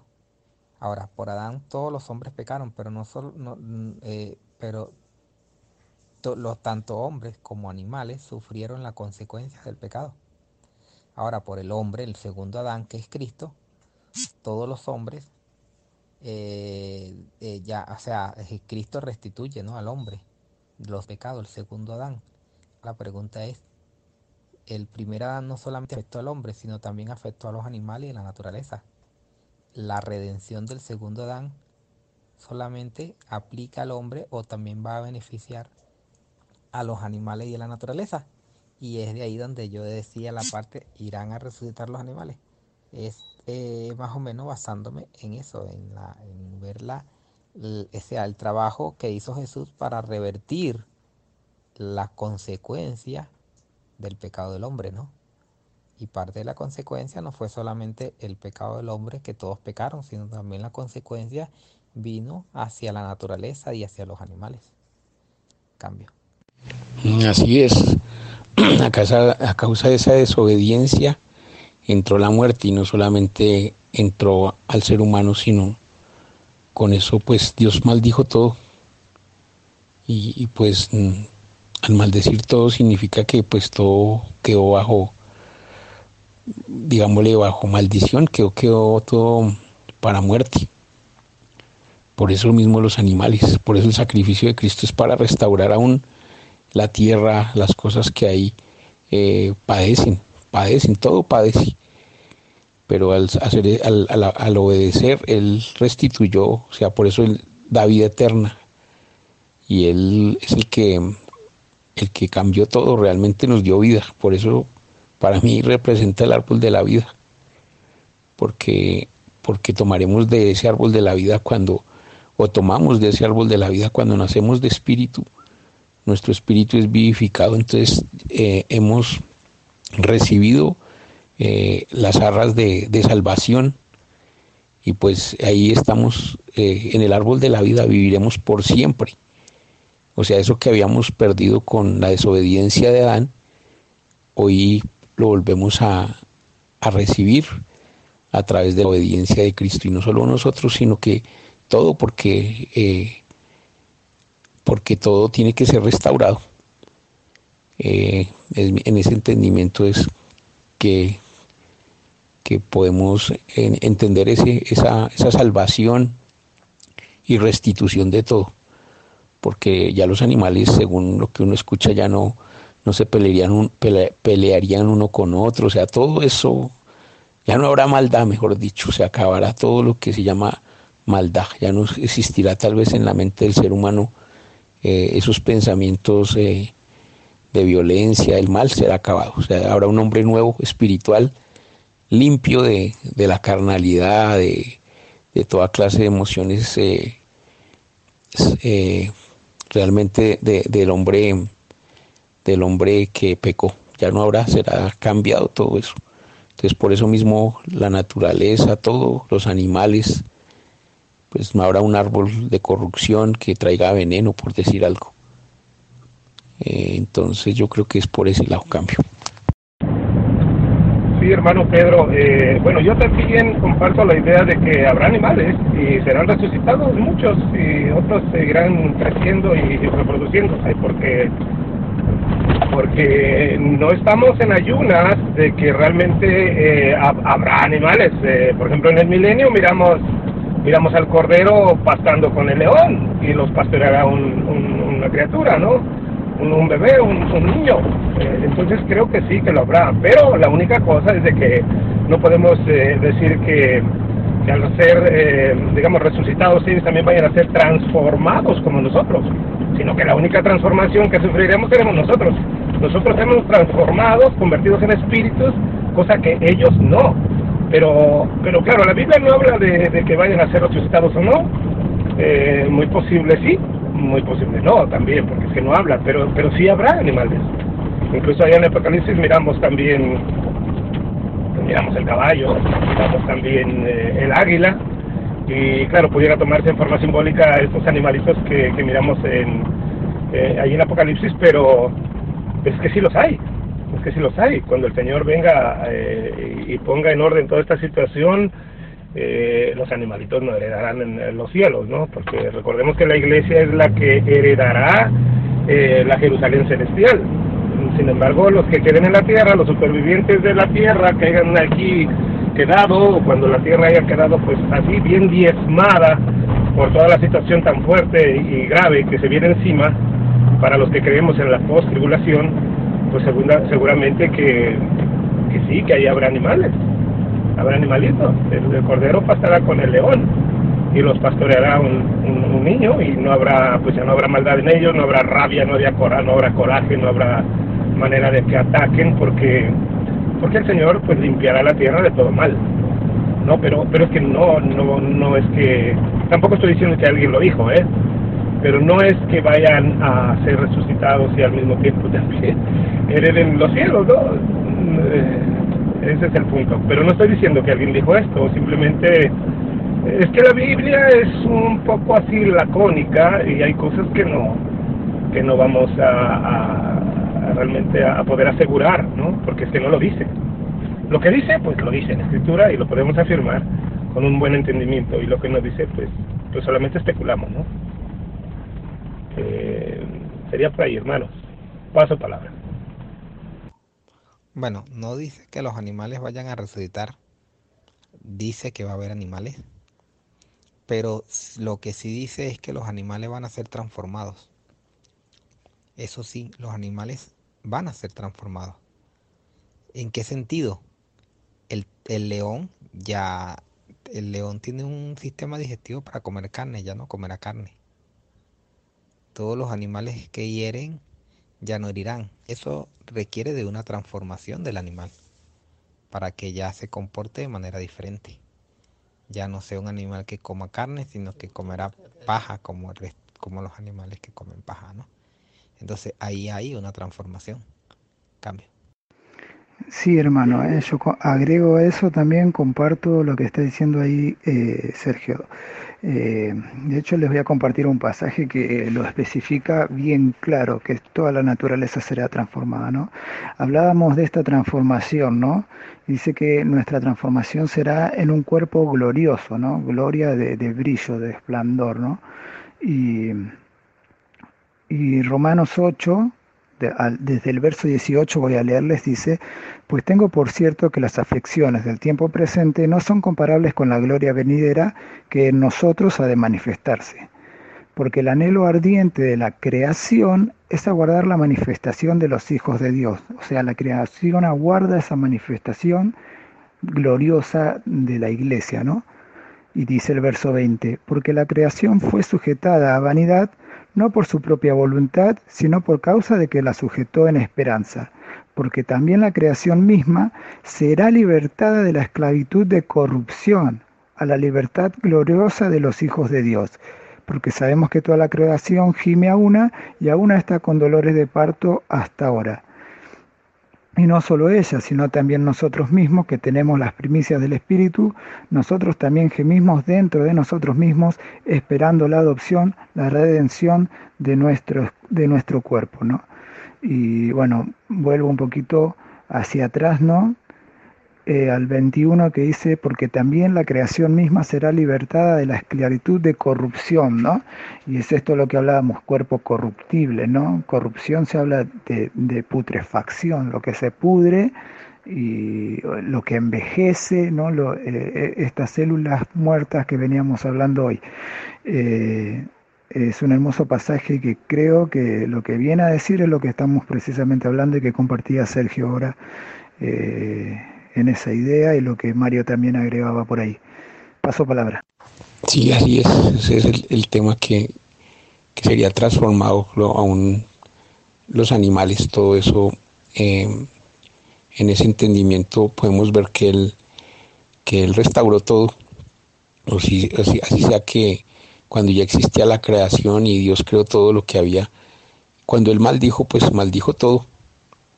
Todo lo maldijo porque por causa de la desobediencia. Por eso, eh, como Adán obedeció a la serpiente, pues él, lo venció a él, Adán. Entonces, pues las naciones fueron dadas al mal y por eso, pues quedaron bajo, bajo maldad, bajo, bajo dolor y angustia. Entonces ya, ya el, recibir a Cristo significa eso, la restauración de todo, absolutamente de todo como de los animales, como de todo, toda la creación. Por eso dice que la creación gime. Pero con este pasaje que muestra, lo que muestra es que, es que sí, probablemente todo será restaurado. Y nada, solo un comentario de lo del hombre que, que estaba ahí en neutro. Yo creo que estaba, era condicionado como un algoritmo. Simplemente si el hombre peca, hasta ahí llega su vida y si no pecaría, pues continuaría como estaba. Entonces era eh, el estado neutro se refiere a un estado condicional, dependiendo de, las acciones o de una acción específica. Cambio. Sí, entonces lo que veníamos hablando desde el principio, ¿no? del versículo allí donde dice que, lo que se siembra en, cuerpo animal, eh, resucitará en cuerpo espiritual, algo así, o será transformado. ¿no? Toca volver a leer el versículo. Pero habla, yo entendía que era con respecto a los animales, entonces lo que de pronto lo que no ocurre es simplemente que los animales por sí, ellos no pecaron, ¿no? Pero ellos recibían esclavitud por causa del pecado. Entonces ellos, esos sufrieron una transformación, pero no en sí, en sentido de que ellos van a resucitar eh, después, sino que la nueva creación de animales serían liberados de, del régimen que hoy tienen, ¿no? de esclavitud, de, de, de, cadena alimenticia, de todo esto, ¿no? O, o cómo lo entienden, porque no habla de resurrección, habla dice que los muertos en Cristo resucitarán primero, no habla de animales, entonces simplemente está mostrando allí que es una transformación que se hace del cuerpo animal al, a un cuerpo espiritual, porque sabemos que un león, un animal, no puede vivir eternamente también por las condiciones eh, naturales de muerte que tiene. Entonces, eh, en ese sentido es que es que el pasaje lo que se debe entender, ¿no? que es una transformación realmente que va a ocurrir a todo, pero los resucitados simplemente serán pues los seres humanos porque nosotros somos nosotros los que vivimos y practicamos pecado. Ya los animales, eh, aunque ellos estén sujetos a una esclavitud, ellos no pecan porque ¿quién, ¿qué animal peca? Nos, nos, no conoce en su mente ley y solo es esclavo de una, de una actitud hallarás de desobediencia, ¿no? Cambio. Ah, hermano, pues eh, yo no sé si realmente no pequen, ¿eh? Porque fíjate que mi súper, solamente es una broma, hermano, ¿eh? pero de verdad que así lo hace mi perro es bien gracioso. Ese se va y por allá anda haciendo sus, males, eh, tirando la basura ajena, robándose el periódico. Y cuando le ando chiflando por ahí que venga, eh, se sale escondidito y luego ya sale por un lado de mí, como si nada hubiese pasado, ¿no? Tranquilísimo. Él sabe que hizo mal, él sabe perfectamente que hizo mal, pero se viene por otro lado donde yo no vea que viene de donde puedo hacer los males. Es muy inteligente. Pues no yo no sé si realmente lo peque, ¿eh? Eso es, hermano. Eh, bueno, solamente decir ahí eso, eh, pero es verdad lo que le estoy contando. Ahora, eh, pues claro, la, la y, hermano, bendigo realmente que, que el hermano Juan haya traído el pasaje por ahí. Creo que está en Romanos, ¿no, hermano? Romanos 8, por allá, el que leías, donde la, creación gime, realmente gime a una. ¿Por qué? Porque pues su esperanza de la creación, recordemos que son seres vivos, el árbol es un ser vivo, los animales son seres vivos gimen a una eh, con la esperanza de que pues cuando nosotros seamos eh, transformados, glorificados, una esperanza, todos ser vivos tienen una esperanza eh, pues de ser de ser liberados de esta esclavitud de esta esclavitud se puede decir liberados este, cuando cuando decimos liberados porque buscan una libertad una libertad de que pues están oprimidos están están esclavizados ¿no? bajo el yugo del ser humano que bueno, que pecó y no supo realmente para qué eran los arbolitos, ¿no? O para qué eran las cosas. Yo, por ejemplo, me paso todo el tiempo tumbándole los bracitos a los árboles para el negocio, ¿no? Eh, y ya sabes, eh, para hacer, por ejemplo, la, la Biblia, pues los árboles no se ocupan, ¿no? Y todo esto. Pero eh, solamente es un, un comentario. Paso para otro. Bueno, realmente los árboles tampoco iban a morir, ¿no? la hoja no iba a caer, no se iba a secar. Y los árboles ciertamente también tienen vida. Bien sienten. ¿Sí? También se alegran. Y también se ponen tristes. Y hay mucha que lo ha comprobado. Hay mucha gente que dan testimonio de, de cómo pueden ver. Lo que pasa es que es algo tan, tan mínimo que hay que tener estar muy presto para notar realmente las reacciones de una planta, ¿no? Pero sí tiene reacciones de tristeza y de alegría y de sí las tiene como cualquier otro ser vivo. Todo ser vivo. Este, desde la hormiga hasta todo ser vivo, pequeño, grande, tienen, tiene reacciones ¿no? naturales de, tristeza, de alegría, de sentir. ¿sí? Este, y em, ciertamente el hermano decía que bueno, que los, los animales no pueden resultar porque este, ellos se comen unos con otros, imagínate, pero es parte de la, de la cadena, no, esa cadena es parte del pecado. El animal no, no se va a comer, no va a haber más muerte de animal tampoco, o sea, el tigre ya no va, no va a comer carne o sea que esa cadena no va a existir, esa cadena alimenticia que existe hoy no va a existir. Por eso es que será dado. Y en el caso de, lo, de si, si los animales resucitaran, resucitarían todos. No hay el que unos sí y otros no, como en el caso del hombre, que el que cree será salvo y el que no será condenado. Con los animales no aplica eso. Es ahí la diferencia, ¿no? Este, no con esto se quiere decir que, que van a resucitar, no, no, la Biblia no lo especifica y, a lo mejor no resucitan, ¿no? Pero, pero sí, sí, ¿y por qué no? O sea, si pudiera, realmente si pudiera. O sea, es, razonable que si pudiera. Este, lo que sí es que eh, obviamente no van a subir al cielo, ¿no? Este, no van, no van, permanecen acá en la tierra, ¿no? Aunque seguramente en el cielo hay otros seres vivos. Otros, otros, otras especies de, seres vivos, pero, pero permanecen aquí. Porque creo que es que de hecho en el cielo solamente entran cuerpo espiritual, ¿no? entra, o sea, se entra en espíritu.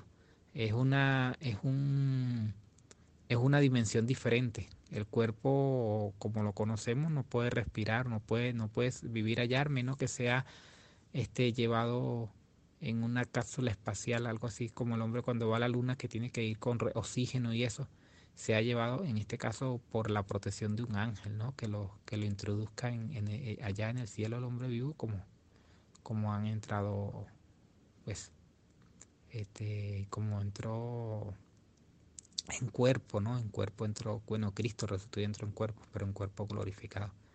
Y entró Elías también en cuerpo, pero ya es de una manera, de una manera especial, ¿no? Y los que han ido acá a la tierra, como dice Pablo, que dice que conoce el hombre que fue al tercer cielo, eh, mm, él dice que lo sabe sin el cuerpo, y lo probable es que no fue en el cuerpo, sino que fue en espíritu, ¿no? No en el cuerpo. Este, eso creo que sería la diferencia, ¿no? La estadía del hombre en el cielo pues estaría no en el cuerpo, sino en espíritu. Pero la estadía aquí en la tierra y de los animales pues sí es en el cuerpo y ahí queda la incógnita, resucitarán. Lo que sí es que todo ser vivo tiene vida y las plantas también tienen vida. Y obviamente el hombre mata la gallina, los pollos para comérselo mata el ganado para comérselo y bueno, también el hombre, aquí el hermano dice, yo descollo las plantas para mi negocio, le arranco los gajos, pues es parte de la misma cadena, ¿no? Que tenemos hoy día, que se usa la, las plantas, los, los, animales, ¿no? Aunque las plantas disfrutan eh, dar su fruto, se alegran las plantas, ¿sabes? Un árbol, y lo digo con experiencia de pequeño, nosotros íbamos a un sitio donde había unas matas de mango, y si nosotros no íbamos, las matas de mango no cargaban ese año. Si nosotros visitábamos esa mata de mango, ese año las matas de mango cargaban muchísimo y caía mucho mango, mucho, era muy frondosa. Pero recuerdo una vez que nos fuimos ese año, nos fuimos, las matas de mango cargarían, no sé, nos fuimos, fuimos el siguiente año y las matas no tenían ni un solo mango, no cargaron. Y nada, nos fuimos tristes. Pero cuando fuimos el otro año, esas matas cargaron el doble. Hasta no poder más. Muchísimo mango. Eso era, llegamos nosotros y eso era, mira, no llevamos cómo hacer. Esas matas estaban repletas de mango. Ah, porque ellas dijeron, como no vinieron a buscar mango, ese año no cargaron. Entonces, como vimos que ese año, el siguiente año fuimos y no había mango, entonces el otro año sí cargaron a montón. Entonces sí sienten, sí, se, sí tienen raciocinio, sí se dan cuenta de las cosas. Cambio. Así es, Sergio, yo comparto también esa, ese entendimiento, ¿no? Esa idea, de verdad, es comprobado también. Los árboles, las plantas, bueno, tienen vida, sienten. Mm, de hecho, hablarles, eh, y cosas así, ¿no? Este, está demostrado, ¿no? Que, bueno, que, facilita su crecimiento y, su verdor, ¿no? De hecho, eh, lo he visto, ¿no? Pero en cuanto al animal, bueno, Eclesiastés eh, 3.21 dice, ¿quién sabe, ¿no? Que el espíritu del hombre va al cielo y el espíritu del, animal va a la tierra, ¿no? Y hace una diferencia entre el proceso que recuerda que eh, el espíritu que recibe eh, el animal, esa energía de vida, ¿no? Espíritu de la ruaj, aliento de vida, eh, bueno, él fue formado de, producido eh, a través de la tierra, ¿no? Es decir, produzca la tierra hierba verde y árbol que dé su fruto y produzca las aguas, animales, etcétera, ¿no? Entonces, ahí estábamos en la diferencia de la creación, ¿no? Por eso el animal cuando muere, su espíritu, ese hálito va a la tierra, ¿no? La energía de vida eh, va a la tierra, ¿no? Y, y está ahí en una constante. Pero el espíritu del hombre va a Dios que lo dio, no lo dio de, una, de otra forma, de otro sentido, ¿no? Y, y qué sabe las cosas del hombre, ¿no? Sino el espíritu del hombre que está en él, ¿no? Ese, ese ruaj que va a Dios eh, tiene todo acerca de nosotros. No es que nosotros cuando morimos vamos con Dios, va nuestro espíritu. Por eso eh, nosotros encomendamos nuestro espíritu a Dios. ¿No? antes de morir, Jesucristo dijo al Padre, ¿no? Eh, encomiendo mi espíritu, ¿no? Y, y, vemos que, bueno, que los discípulos, eh, bueno, ya decían a Jesús, ¿no? Eh, Jesucristo, te entrego mi espíritu, ¿no? Te, te, encomiendo mi espíritu, o sea, guarda de él, ¿no? Este, cuida de él, ¿no? Y, y, en esa confianza estamos, ¿no? Recuerda que la vida eh, eh, la da el Padre, ¿no? A través del Hijo. Y por eso entiendo en esa línea de la resurrección está vinculado a eso, ¿no? Al hombre eh, en ese sentido, ¿no? Que, que, que el espíritu del hombre vuelve y, todos tendrán resurrección. Eh, el justo y el malo resucitarán, ¿no?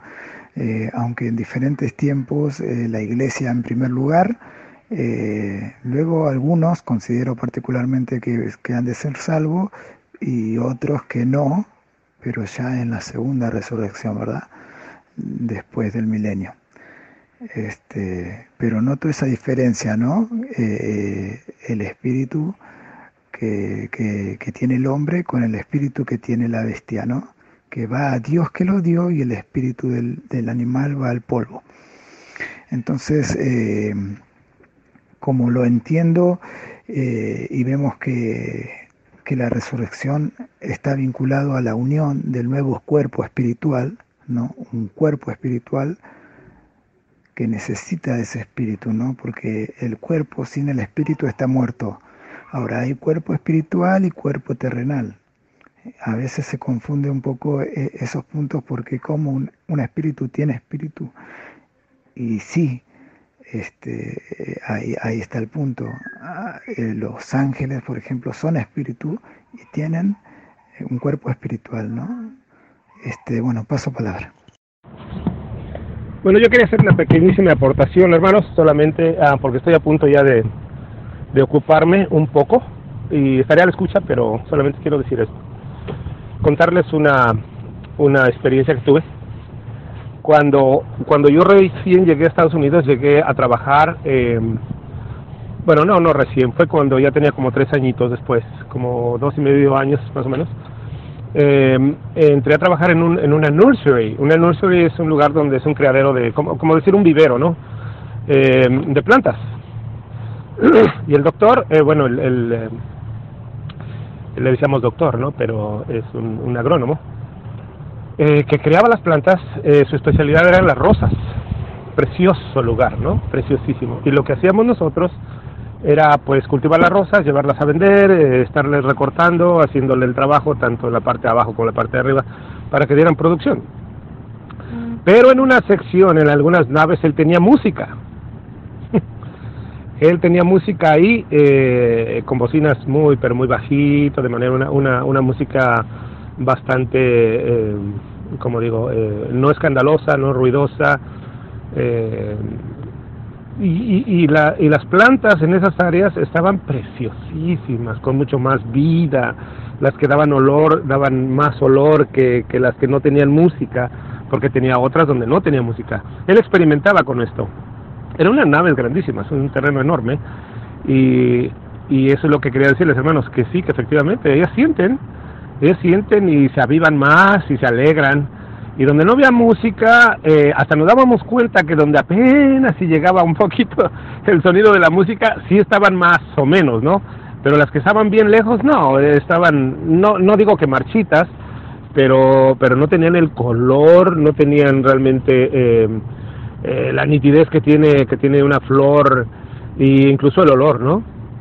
Se levantaban temprano y buscaban el sol y todo eso, era, era hermoso.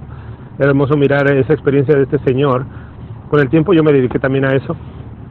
Eh, me gustó mucho y, y eso es lo que quería decirles, hermanos, que sí, que efectivamente eh, las plantas tienen, tienen un sentir, claro que sí. Son seres vivos, como decía por ahí el hermano Sergio, y muy, muy, muy atinado realmente.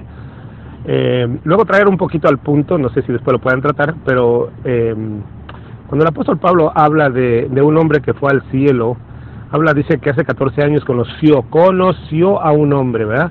Es que el apóstol Pablo no dice que fuera él, ahí tenemos que tener mucho cuidado, no dice que fuera él, dice que conoció a un hombre, pero es que nunca dice que fuera él.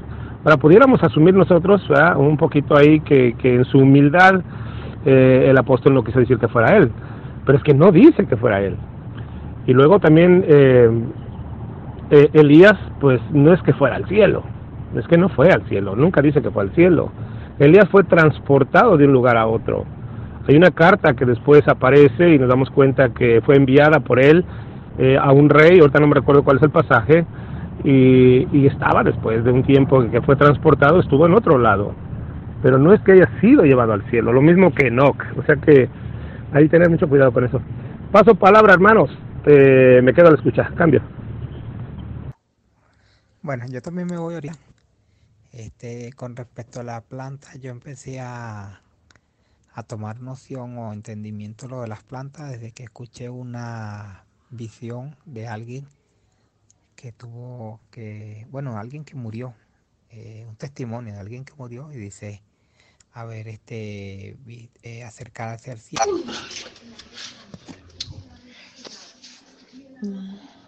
Igual Jesús está diseñado contra el agua, contra el agua. Sí. No le pasa.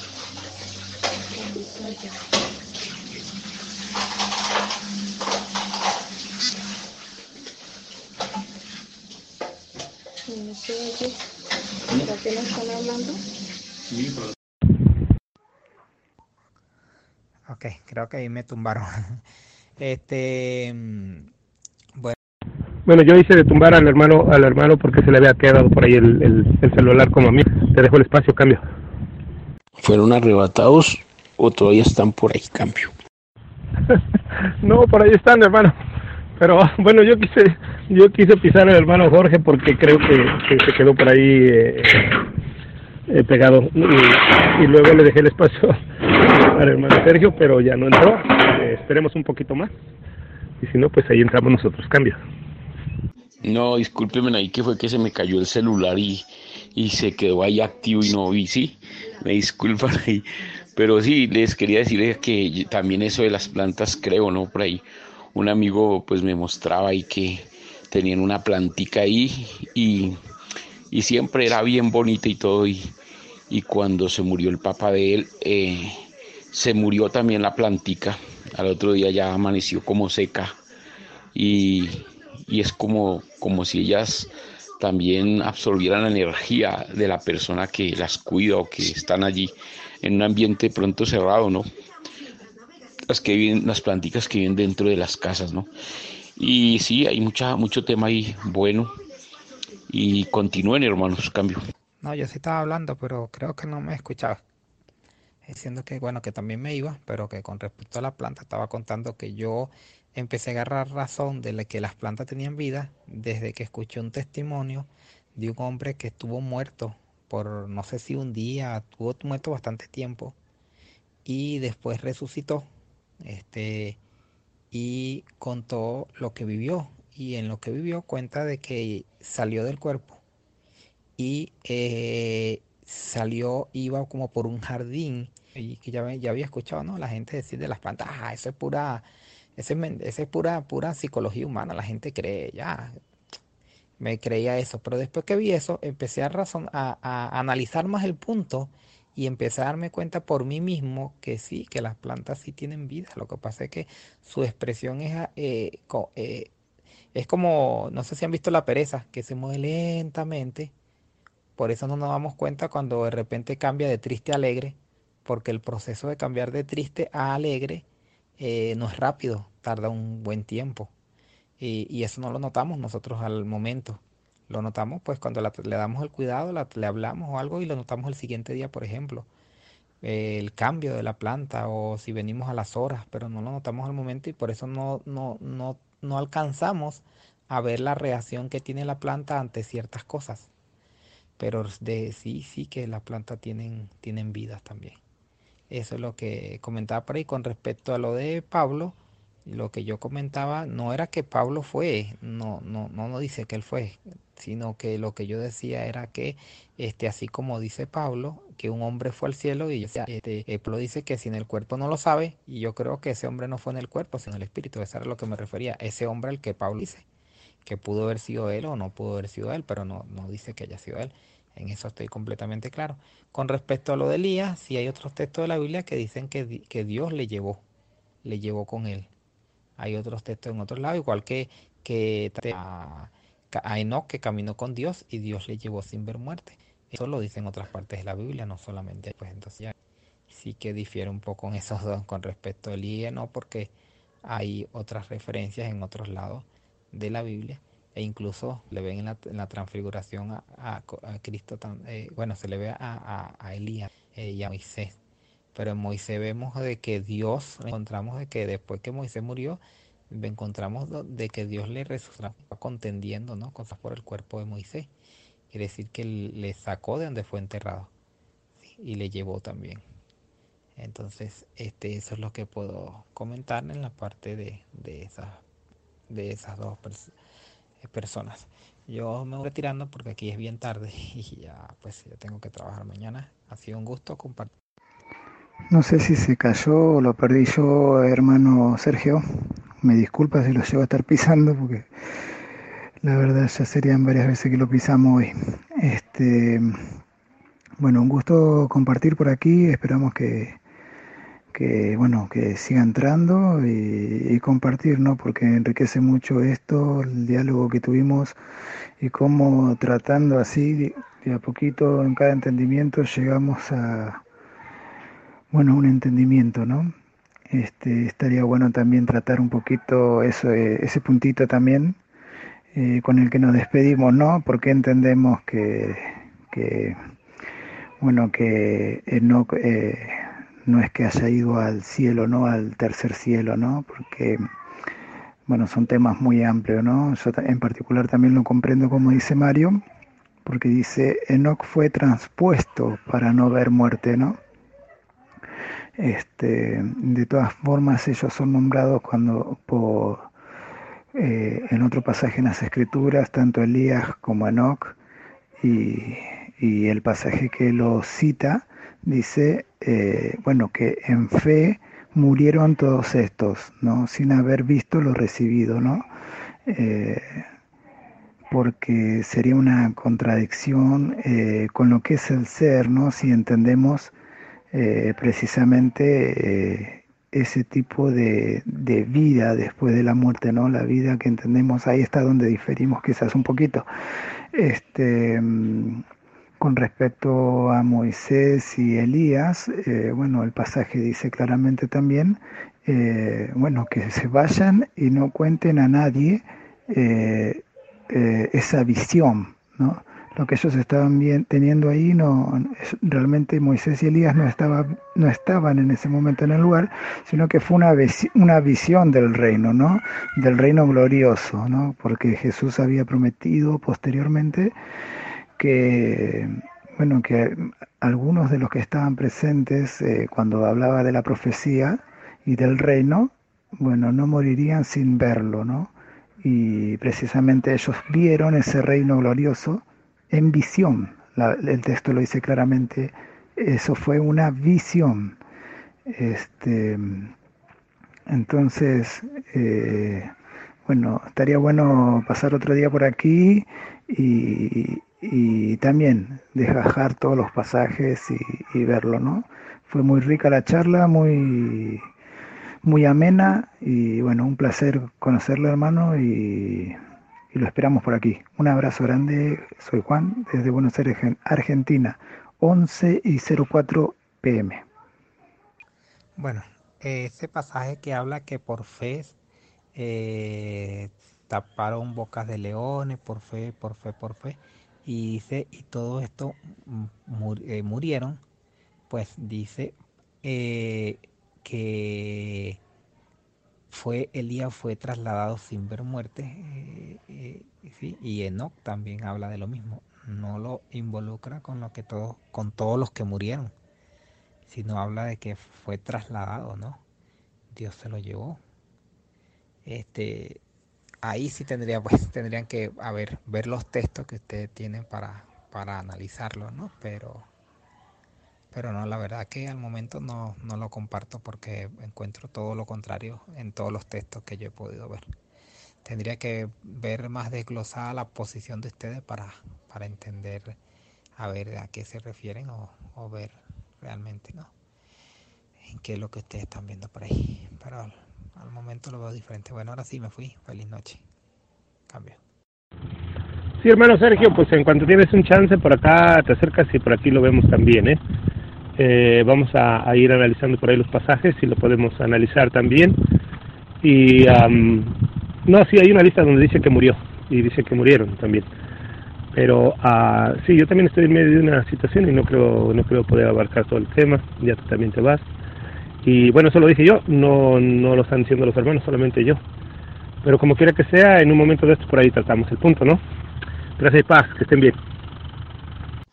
Sí, gracias y paz, hermano Sergio, ahí por compartir con nosotros y, y, también saludos a todos, ¿no? Ahí pues también me quedo acá la escucha, aunque quieran seguir, acá estamos, hermano Juan, hermano Mario, mi hermano Pedro, la hermana Angélica, Nicole, Luis, todos ahí se, aún este se fue, no, Marco se fue. Bueno, por acá estamos y fue un buen, un buen tema y y sí, ahí hay puntos que uno van a empezar a, a, a, mostrarse allí una ramificación, una lucha. Y no, no, pues no es una lucha, sino simplemente una, una, una forma de, de poder entenderlo, ¿no? Porque realmente eh, cuando se leen los textos uno a uno así, pues va saliendo cositas allí, como ese punto, ¿no? De, de los animales y todo, ¿no? Entonces, interesante, fue muy bueno y les agradezco ahí por compartir con nosotros. Cambio. Ah, sí, Sergio, gracias y paz para ustedes, que descansen, una buena noche. Y a todos ahí en el canal, por ahí andamos. Saludos, Mario. Saludos a todos, a Angélica, a la hermana Nicole, creo que ya se desapareció de ahí. Y al hermano Juan, creo que ya está descansando y a todos ahí en el canal. Gracias y pasa Luis, a Luis, el habitante web, que no se nos escape tampoco ninguno ahí. Un abrazo.